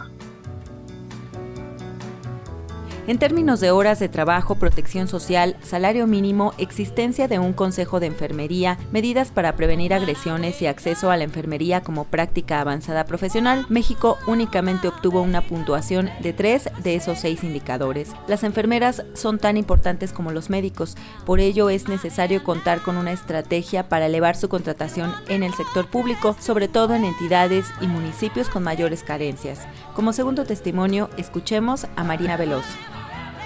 Soy María Veloz. Yo soy egresada de la UNAM. Trabajo en un hospital de Liste, que es el Hospital Dario Fernal. Está en Barranca del Muerto Revolución. Tengo 28 años trabajando ahí. Mi servicio asignado fue terapia intensiva. Siempre ha sido algo riesgoso. Hoy es el triple de riesgo estar ahí. Es muy gratificante a veces, a veces no, porque no siempre todos los pacientes salen en este momento, pues los sentimientos son muy encontrados también. Ahorita la incomodidad del equipo de protección es un equipo muy incómodo. Traer tantas horas, una mascarilla que con el paso de las horas te provoca dolor de cabeza, mareo, mucho calor, te deshidratas, que además ahorita desafortunadamente son muy pocos pacientes los que logran salir de la terapia. ¿Cómo es para ti emocionalmente que estos pacientes no salgan de estas terapias? Fíjate que desafortunadamente en este momento eh, los pacientes no tienen una estancia muy prolongada en el servicio, no duran más de un mes, la mayor parte no ha salido. La finalidad con la que se dan todos los cuidados, de las situaciones que yo le he comentado a mi hija el lunes era que ya en la mañana final de la jornada de 11 horas una de las pacientes que teníamos era una enfermera que se había contagiado en el Hospital Pediátrico de Xochimilco y en la mañana falleció. Joven, 49 años, productiva. Yo la vi fuerte. Yo de verdad que sí pensé que lo iba a lograr.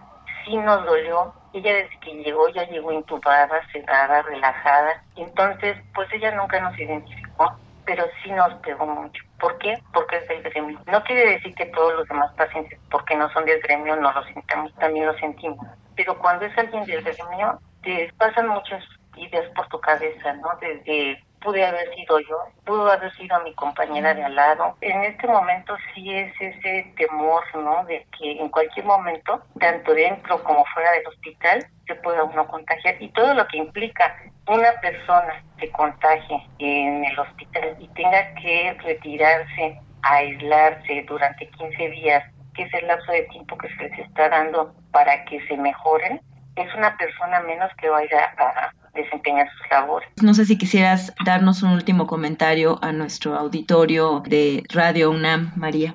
Que la mejor forma de agradecer al personal que trabajamos en el sector salud es que de verdad, de verdad, de verdad se cuiden.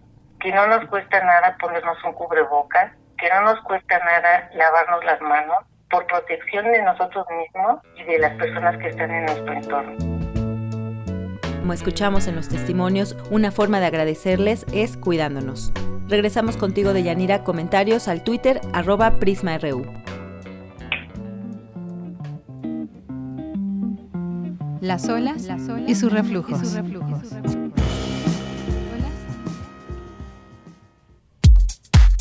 Prisma RU. Relatamos al mundo.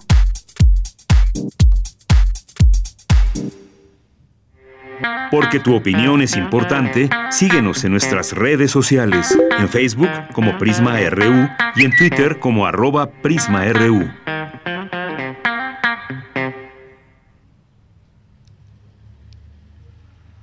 Bien, pues estamos ya aquí en aire y doy la bienvenida a Julia Antivilo, que es historiadora, investigadora, académica y artista performancera feminista, directora de la Cátedra Rosario Castellanos de Arte y Género. ¿Qué tal, Julia? ¿Cómo estás? Buenas tardes. Oh, hola, buenas tardes. Muchas gracias por la invitación. Pues a ti por aceptar y también pues nos gustaría platicar contigo sobre pues todo ese trabajo que se está haciendo también, intervenciones de directores, de la coordinación de difusión cultural, en eh, que ahora pues están, eh, abrimos micrófonos aquí en Radio UNAM para conocer de estas actividades. Me gustaría que nos platicaras, tú traes una en particular que me gustaría que compartieras con el público y que es un concurso, Carta a las Madres de Hijas Desaparecidas y Asesinadas. Sí, pues es una invitación justamente pues a, enviarles cartas pues a, a, las colectivas de las madres de, desaparecidas e, y, hijas no de víctimas de feminicidio. Eh, es un concurso pues que nace a raíz de más bien es una cita, una reactivación de una de otro concurso que también se llamó Carta, pero es a mi madre del año 87 de la de la colectiva Polvo de Gallina Negra el primer grupo de arte feminista mexicano que integró Mari Bustamantes y Mónica Mayer a través de un proyecto que se llamaba Madres. En este caso, pues visitamos pues ese ejercicio que era pues hacer una carta. Eh, en ese caso era en, el año 87, pues era a, a, tu propia madre, ¿no? Era para decirle las cosas que no habías podido decirle y, y invitaba a las artistas pues a hacerlo a través de una carta eh, nosotras pues eh, revisitamos pues esa pieza y, invitamos pues a escribirle a las madres de, estas colectivas de, hijas desaparecidas y víctimas de feminicidio con el fin pues de, de darle apoyo pues de, decir pues todo lo que sentimos pues por la lucha de estas madres que llevan tantos años no y, no solamente pues en, en bueno, han tenido pues miles de vicisitudes, ¿no? No solamente la justicia, ¿no? Sino que también, pues, eh, también el riesgo que han corrido ellas, ¿no? Poniendo el cuerpo para esta lucha. Eh, muchas son desplazadas, ¿no? De, de, sus lugares de origen y pues las encontramos, pues, por seguridad en diferentes lugares de, de, de la República. Eh, pues es una lucha, pues, que de largo aliento, ¿no? Y que pues qué mejor pues que nosotras pues hacerle una carta pues eh, mostrando no nuestro pues nuestro apoyo y, usando no como un medio el, lo, epistolar no como una forma no muy importante para mostrar pues los sentimientos y emociones que nos atraviesan no eh, comentar pues de que esta es una activación de esta pieza no de polvo de gallina negra que es un, otra pieza que está dentro de una instalación que se llama De Más Liberaciones. Eh, eh, ay, se me olvidó el nombre, es muy largo. de Más Liberaciones, Luchas en Diálogo, Feminismos y Ciencia Sexual, que hizo el Laboratorio Curatorial Feminista, donde hay una pieza, pues está la Carta a, las Madres, que mm, de, del Grupo de Pueblo de Gallina Negra. Y es una instalación que está dentro del Centro Cultural eh, del Memorial de, del 68, dentro del Centro Cultural Universitario Tlatelolco. Eh, es parte pues de, un área que está en, esta instalación que tiene que ver con violencia hacia las mujeres. Y, y desde ahí pues sale eh, esta iniciativa. Ahí en la pieza, bueno, lamentablemente ahora todos los museos están cerrados, pero ahí hay una hay un buzón para depositar las cartas. Entonces, una salida pues en, esta contingencia fue sacar esta pieza desde desde lo físico y hacerlo pues en lo virtual y, de ahí el concurso pues eh, que les presentó hoy. Y el concurso pues eh, en sí es mandar una carta dirigida pues a estas colectivas de, madres al correo cartas a las madres arroba gmail.com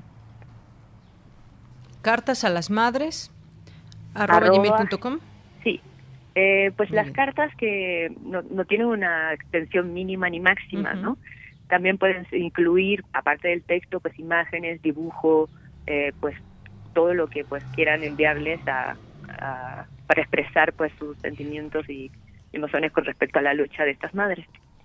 Eh, y bueno, el, como todo concurso, pues también va a tener pues premios. Y los premios van a ser pues libros de, de publicaciones de, de la UNAM. Y también con la posibilidades de, de cuántas cartas pues recopilemos, pues hacer una publicación eh, con ellas. Pues es un ejercicio muy, muy interesante todo esto, qué contenido, qué, puede contener todas estas cartas, qué podemos decirle a esas eh, madres que muchas de ellas siguen buscando a sus hijas y muchas otras pues saben desafortunadamente que eh, pues perdieron la vida. Este ha sido una lucha incesante ya a lo largo de mucho tiempo y es también gracias, eh, Julia, a los distintos colectivos también que se han unido y que han eh, alzado la voz en todo esto, porque como bien mencionabas, es un camino largo el que de pronto se debe eh, de recorrer cuando una madre pierde a una hija, cuando una familia eh, simplemente pues su hija ya no regresó, qué tienen que hacer, el primer paso, y llega y pasa mucho tiempo y no pasa nada, y hemos tenido conocimiento de historias realmente crudas que siguen además sucediendo. Claro, por ejemplo, la, la colectiva Nuestras Hijas de Regreso a Casa, que pues físicamente pues está en, en, Ciudad Juárez, eh, pues muchas de las componentes de esta colectiva pues están repartidas en, en, en la en el país porque no por seguridad no puede, tuvieron que abandonar pues su, su ciudad no o sea muchas han tenido atentados eh, han zafado también de la muerte. O sea no ponen el cuerpo pues estas estas madres, estas mujeres, pues esta lucha ha sido pues sumamente radical y pues nos merece todo pues pues eh, eh, nuestro todas las formas ¿no? que podamos apoyarles pues y demostrar pues lo, todo el, eh, pues esa solidaridad también de ser empáticos no en todo esto. ajá Ahora que viene una, un festejo, digamos, muy comercial y muy importante en, quizás en esta región de América Latina, que es el Día de la Madre, de pronto, pues vale la pena hacer un alto y decir, sí, qué bueno festejar este día, eh, pero también, ¿cómo, ¿cómo festeja? No hay manera de festejar de pronto de estas madres. ¿Cuál es el festejo que van la colectiva, estas colectivas, pues, el, ya hace muchos años que se juntan el, mero día, ¿no? Del, Día de la Madre, el 10 de mayo, y hacen una marcha. Pues, y en este en esta contingencia, pues obviamente no van a poder reunirse y tomarse la calle y pues eh, manifestarse, ¿no? Entonces, pues creo que es pues un, un buen homenaje, ¿no? Escribirles una carta a ellas y expresarles, pues, ya que no vamos a poder acompañarles en la calle, eh, pues acompañándoles, pues dándole una palabra, pues de aliento y de, y, no sé, generar esperanza, qué sé yo. Claro, y, todo este ejercicio de palabras, pues es importante también. A ver, entonces va a ser este concurso, eh, cómo pueden enviar estas cartas, qué días, eh, a través, ya nos decías de esta página, cartas a, a las madres. De este correo electrónico, cartas a las madres, arroba gmail.com. Pues insistir, ¿no? Que no solamente pues puede ser texto, ¿no? También puede ser imágenes, dibujos, eh, eh, otras materialidades, ¿no? También que, que puedan donde escribir, no sé, un bordado, qué sé yo, ¿no? Em, entonces, pues eh, está abierto y está abierto desde ya hace casi un mes. ¿Y, hasta pues, cuándo? hasta el 11 de, de, mayo. Hasta el 11, muy bien. Ajá, sí. Sí, pues y creo que pues es muy importante, ¿no? Pues eh, eh, comunicar pues las luchas de, de, estas de estas familias, ¿no?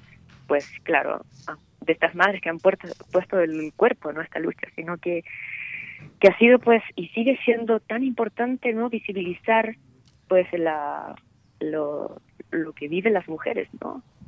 Y más pues en, en, en con opiniones, pues, con como las graves declaraciones del presidente de ayer, ¿no? Desatinadas terribles, ¿no? Que favorecen finalmente la impunidad, porque está enviando, pues, mensajes erróneos, falsos, ¿no? O sea, de lo que es la violencia contra las mujeres, que es, pues, sí, mm, o sea, que que, le está diciendo, ¿no? A la, a la, a la población, ¿no? Que, pues, que la violencia contra las mujeres es algo poco relevante, ¿no? Sí, mm, cuando en realidad pues en México pues y, el mundo la, la pandemia más letal que vivimos las mujeres pues es el machismo. y, sí, o sea, pues son cada 32 segundos se está pidiendo una mujer, una mujer pide auxilio eh, por la violencia que está viviendo pues en, bajo la cuarentena. Entonces creo que el problema de, de la del de la violencia contra las mujeres pues pasa también por mucho eh, indolencia no y que pues creo que pues una iniciativa como esta como las cartas pues eh, pueden puede llamarnos pues a encontrar algo más en nosotras y que pueda expresar pues la solidaridad la sororidad con con las luchas pues que tienen que ver con la violencia contra las mujeres Así es, pues hagamos este ejercicio desde aquí, desde este espacio, hacemos esta invitación a quien nos esté escuchando. ¿Qué le diría a una madre que eh, pues tiene a su hija desaparecida? Eh, ¿Qué le expresarían en, en, estos días, en estos momentos? Eh, justamente en el 10 de mayo. A las madres que tienen, claro, pues víctimas de feminicidio, que están ahí todavía en la lucha con la justicia, ¿no? Exacto, sí, sí.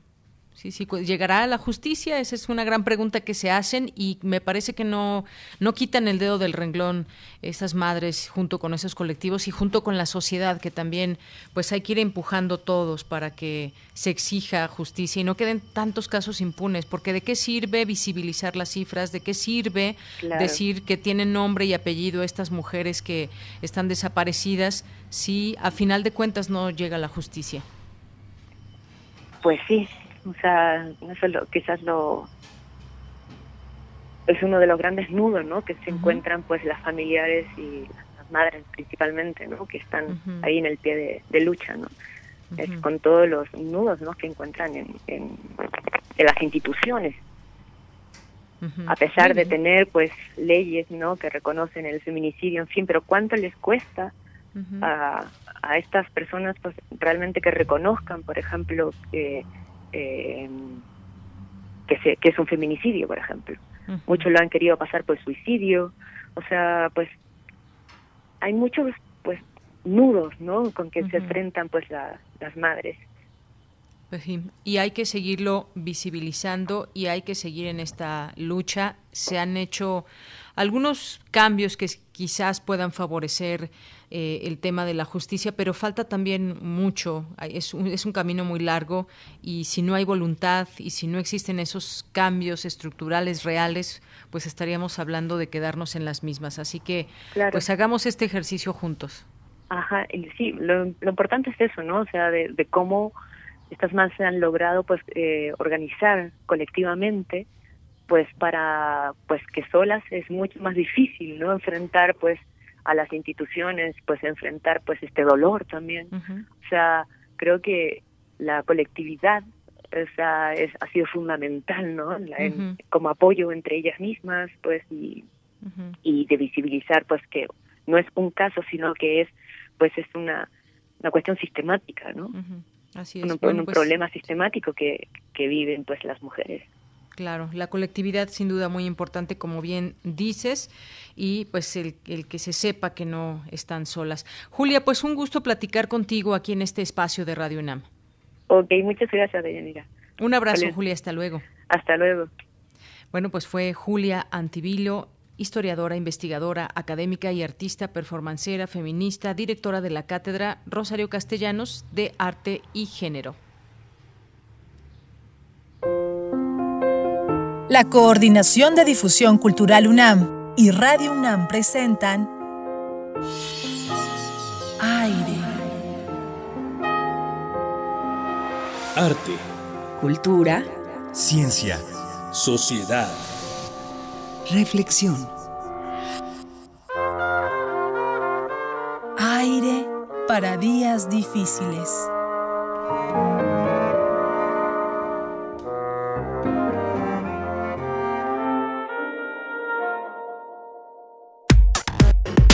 Relatamos al mundo. Relatamos al mundo. Bien, pues fue aire y tomar aire para estos días difíciles y sigamos platicando de estos temas que están relacionados con las mujeres, con el Día de las Madres. Ya está en la línea telefónica Edith Ortiz Romero, que es especialista en género y también es técnico académico del CIEG, del Centro de Investigaciones y Estudios de Género. Le doy la más cordial bienvenida para este espacio. Eh, Edith es especialista en el género en la economía. Edith, ¿cómo estás? Buenas tardes. Hola, Deyanira, buenas tardes. Pues me da mucho gusto saludarte, porque vamos a platicar de un día que pues tiene ciertas características la verdad muy comerciales y con muchos estereotipos, y me refiero al Día de las Madres, que se festejará el próximo domingo, ahora también dentro de este contexto y este panorama de la pandemia, donde se hace un llamado a que pues no se vaya a visitar a las mamás o no se hagan reuniones para pues evitar contagios. Pero me gustaría que junto con nosotros nos dieras esta reflexión sobre este día y cómo ha servido para reforzar estereotipos de mujeres, de hombres, de lo que hacen las madres, de los que, de lo que hacen o no deben hacer los hombres. Me gustaría que empezáramos con esta reflexión, Edith, por favor. Claro que sí. Eh, bueno, pues como bien comentas, eh, está cerca del 10 de mayo y creo que estamos en una fecha importante para reflexionar sobre las cargas de trabajo doméstico y de cuidados no remunerado que se les ha asignado a las mujeres, ¿no? Eh, solamente por el hecho de pensarlas eh, en este rol de mejores cuidadoras, ¿no? Eh, esta idea ha repercutido dentro del hogar y les ha dado la mayor responsabilidad de tareas a las mujeres. una forma en la que se ha medido el trabajo doméstico y de cuidados es a través del uso del tiempo, que nos indica las horas que dedican las mujeres a ciertas actividades en comparación con los hombres. Mm, por ejemplo, ¿no?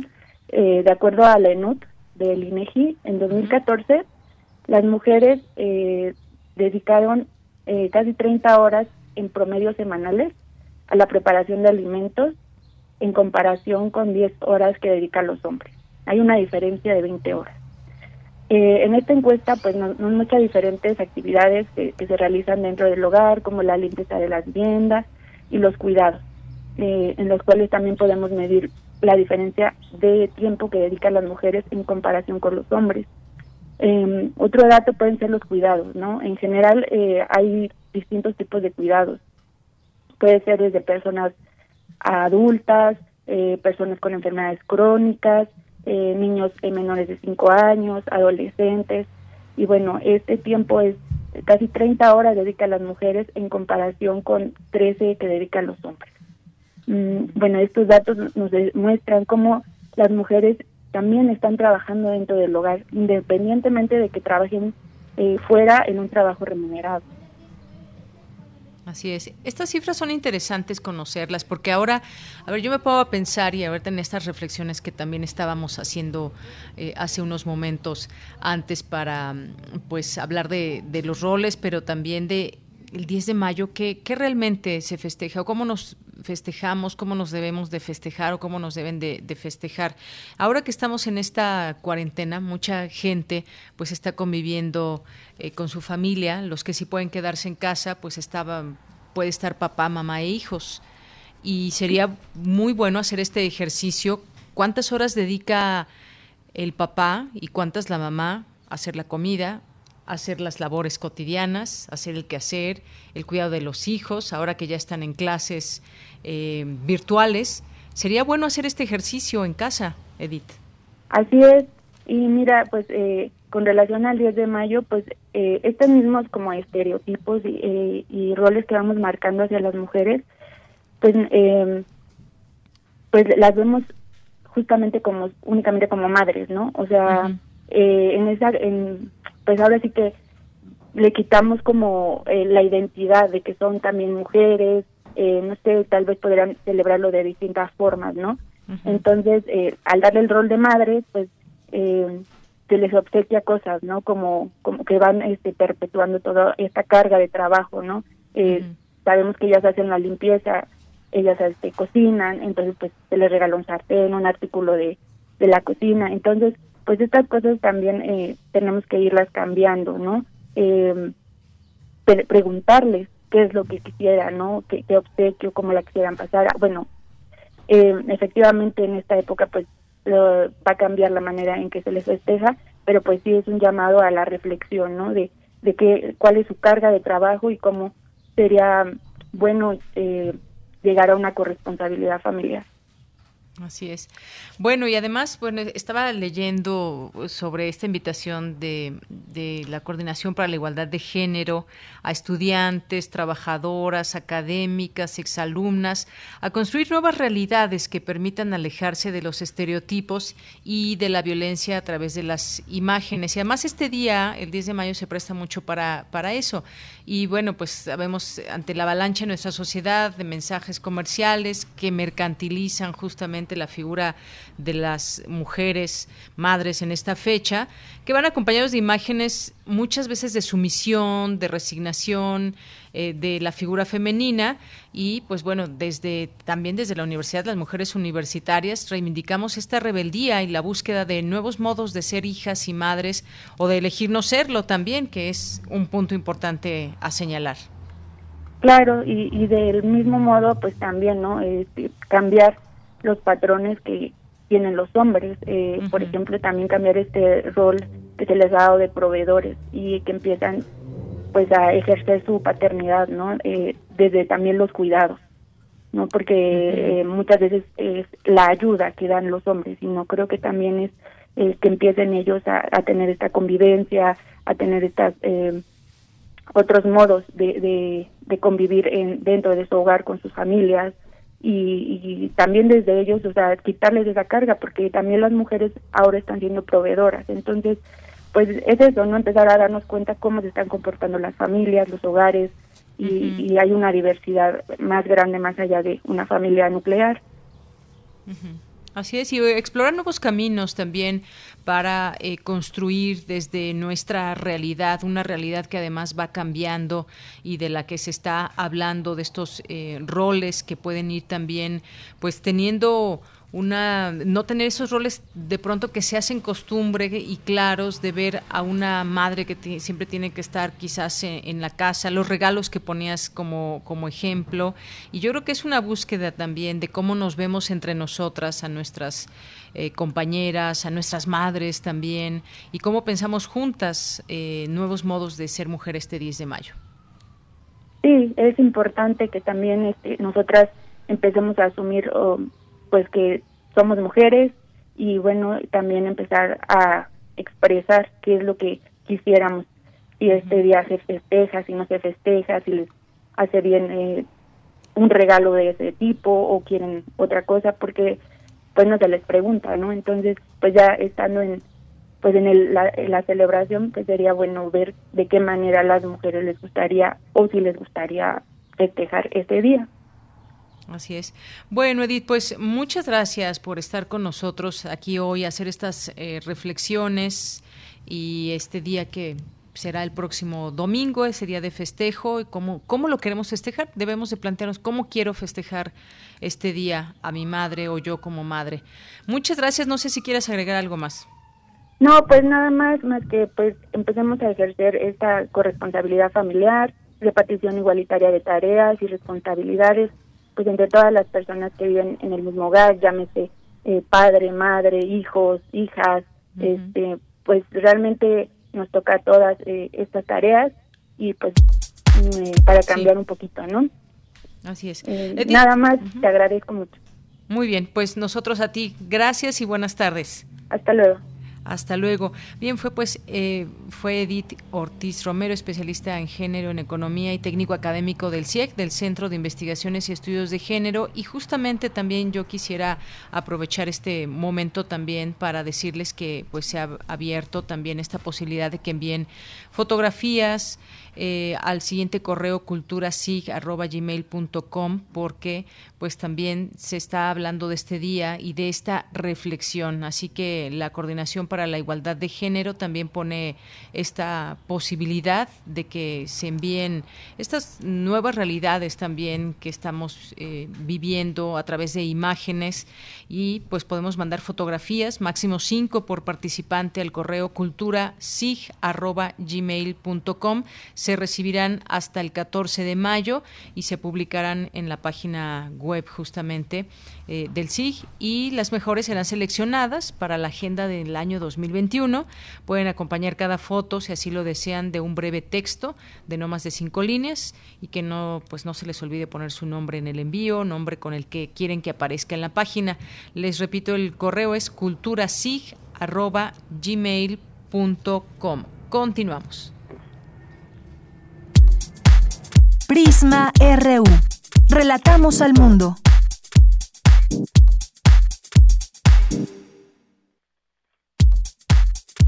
Tu opinión es muy importante. Escríbenos al correo electrónico prisma.radiounam@gmail.com.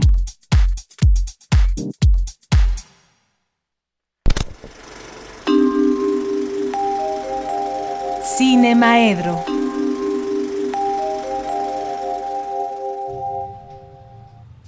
Pues le doy la bienvenida en este espacio al maestro Carlos Narro, que ya está por ahí en la línea telefónica. ¿Cómo estás, Carlos? Muy buenas tardes. Bien, ¿cómo estás tú? Cuéntame. Muy bien, pues contenta de poder seguir estas transmisiones desde casa, pero pues es importante seguir en ese trabajo cotidiano. Qué bueno, qué bueno que lo que lo seguimos pudiendo hacer, ¿no? No hay este no hay límites con la tecnología para que lo podamos seguir haciendo. En cambio, hay muchos otros compatriotas y de otras partes del mundo que están sufriendo con, su, con sus posibilidades de, de trabajar, de producir, de hacer las cosas y bueno, pues este un abrazo para todos, para todos los que se esfuerzan, los que pueden, los que no pueden y los que se arriesgan porque su trabajo está en seguirse arriesgando por todos los demás. En fin, en estos días me han preguntado varias personas qué pienso hacer cuando podamos reintegrarnos a la vida. Bueno, no hemos dejado de estar integrados a la vida, a la vida que llamamos normal. Y este les contesté a todos salir salir a caminar salir a caminar, pero lo he pensado más. ¿Hacia dónde voy a caminar? Pues voy a salir, voy a caminar y voy a llegar al cine que está más cerca de mi casa.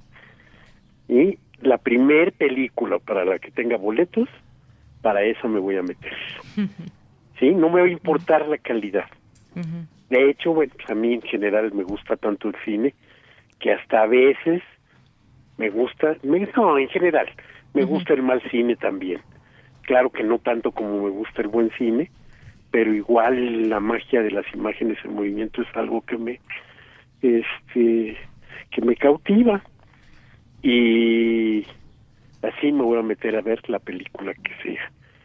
Siempre y lo saben quienes han este seguido este cinemaedro, siempre prefiero el cine por encima de todas las plataformas digitales, electrónicas o la televisión. ¿Por qué? Pues porque el cine, visto en el cine, tiene una fuerza, una eficacia, una poesía que no podemos tener cuando estamos en la casa. La oscuridad de la sala, el gran tamaño de la pantalla, la certeza de que le apagamos al teléfono y no nos va a estar perturbando, este hace que la visión de las películas en el cine sea algo por mucho, mucho superior a la que tenemos al mirar las películas en la en las pantallas pequeñas en la este, la computadora y en la televisión. Pero bueno pues finalmente cuando no podemos pues tenemos que recurrir a eso.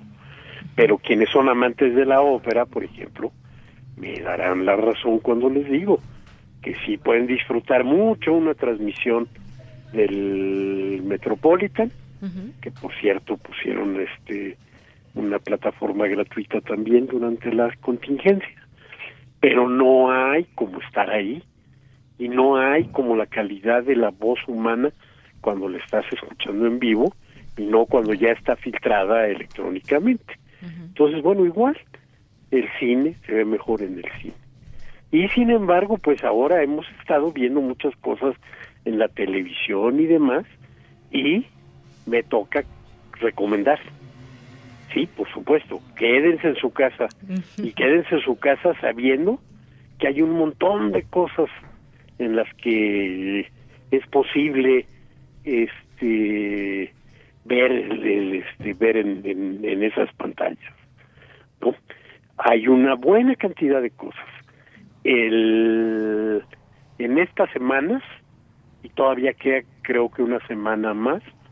Yo creo que una de las cosas más interesantes ha sido los festivales en línea de lo que ya hablamos la semana pasada que iba a pasar en Cannes y demás.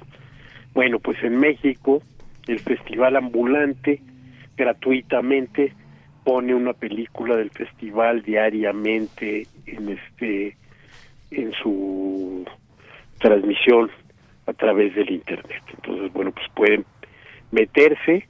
Hoy hay una película que no me causa mucho entusiasmo, al contrario, diría yo que me que me causó cierta decepción, que es la de la, la película sobre Yotzinapa de Ai Weiwei, el, el polémico artista chino, que este que yo creo que causa más este conmoción que, contenido. Una película además que eh, cayendo un poco en, en algo que, que, es que es habitual desde desde en adelante, no la hizo él. Es una película que le encargó y que pues a mi sentir es una película que carece de alma pero bueno pues hay que verla este sobre todo quienes están interesados en el en el arte contemporáneo a cambio de eso también ha pasado cosas verdaderamente interesantes como la última película de este Gerardo González que estuvo hace unos tres días y la película que pasaban ayer que también era muy bonita también está en línea el Festival de Morelia, también está eh, presentando muchas cosas de manera gratuita. Ahí no tienes la limitación de una diaria, sino que escoges de, de todo el catálogo que han puesto a disposición. Y ahí, bueno, pues a mí me gustaría recomendar, por ejemplo, este Oso Polar, una película de Marcelo Tobar que fue ganadora de uno de los festivales. También me gustaría recomendar algunos de los de los cortometrajes, sobre todo los de animación. hay, hay un cortometraje Cerulia de Sofía Carrillo que verdaderamente me parece de primera, de primera. El buzo, un cortometraje este de la escuela de cine cuando todavía era el CUEC, eh, verdaderamente buenísimo sobre el el drenaje profundo de la Ciudad de México. Lluvia en los ojos de Rita Basulto, que está puesto como dentro de los cortometrajes infantiles. Y bueno, pues este eh, TV UNAM también nos va a nos, nos tiene preparadas varias varias cosas interesantes. El día de hoy recomendaría yo eh, Basquiat, una película de Julian Schnabel, que es también una película de un artista sobre otro artista importantísimo. Entonces, mucho que la recomiendo. El día de mañana van a tener Dulce por venir, Gato Megoyan, Y el lunes, uno de los grandes, grandes, grandes, grandísimos clásicos del cine sobre la guerra, El gran dictador de Charles Chaplin, también en este en TV UNAM. Eh, Canal 22 tiene algunas cosas que nos que nos importan. El día de mañana creo que es está eh, la leyenda de una máscara de José Buil, que es una una este, una película sobre el homenaje al cine de luchadores, una película de alguna manera también de luchadores, pero que es básicamente un homenaje a los grandes mitos de la lucha en el en el cine mexicano. Este y para el eh, próximo martes La máquina mata malvados de Rossellini, una interesante película de, de este de Rossellini. Y el canal 11, pero lo malo es que también es el día de hoy, hay muchas que se juntan para el día de hoy. Me trae de un ala una película de Gilberto Martínez Solares, el gran director de las películas de Tintán, una película de Tintán, una película de Tintán con Silvia Pinal que realmente vale la pena ver. Y con eso me despido pues de las de las recomendaciones para lo que hay en estos momentos en las plataformas y en los canales de televisión abierta. Muy bien, pues muchas gracias y cuando sea el momento pues saldremos corriendo al cine, quizás sin palomitas, pero pues ya con ir al cine ya será un, un gran momento. Claro que sí, si además nos toca una buena película, pues imagínate nada más cómo se multiplicará el disfrute. Yo creo que vamos, vamos hasta tener que escribir. ¿Cuál fue la primera película que vimos en cine después de la cuarentena, no? Ándale. Muy bien, pues ya veremos cuál es y ya platicaremos de ella, sea buena, sea mala, pero que sea el cine. Mira, yo creo que muchas cosas van a cambiar, entre ellas, yo creo que no nos van a dejar que vayamos en grupos al cine, no nos van a permitir que nos sentemos este cerca uno del otro muy juntos.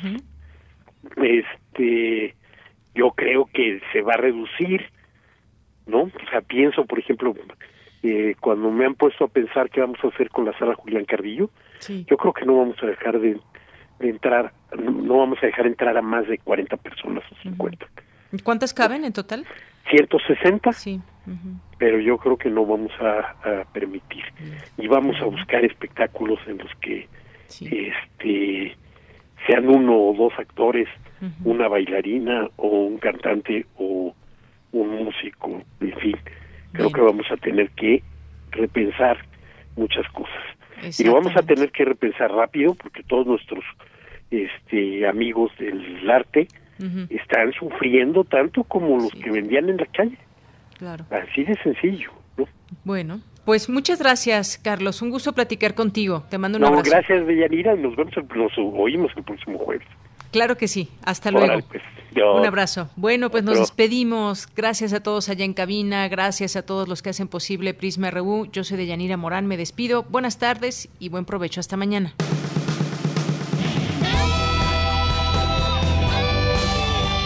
Prisma RU.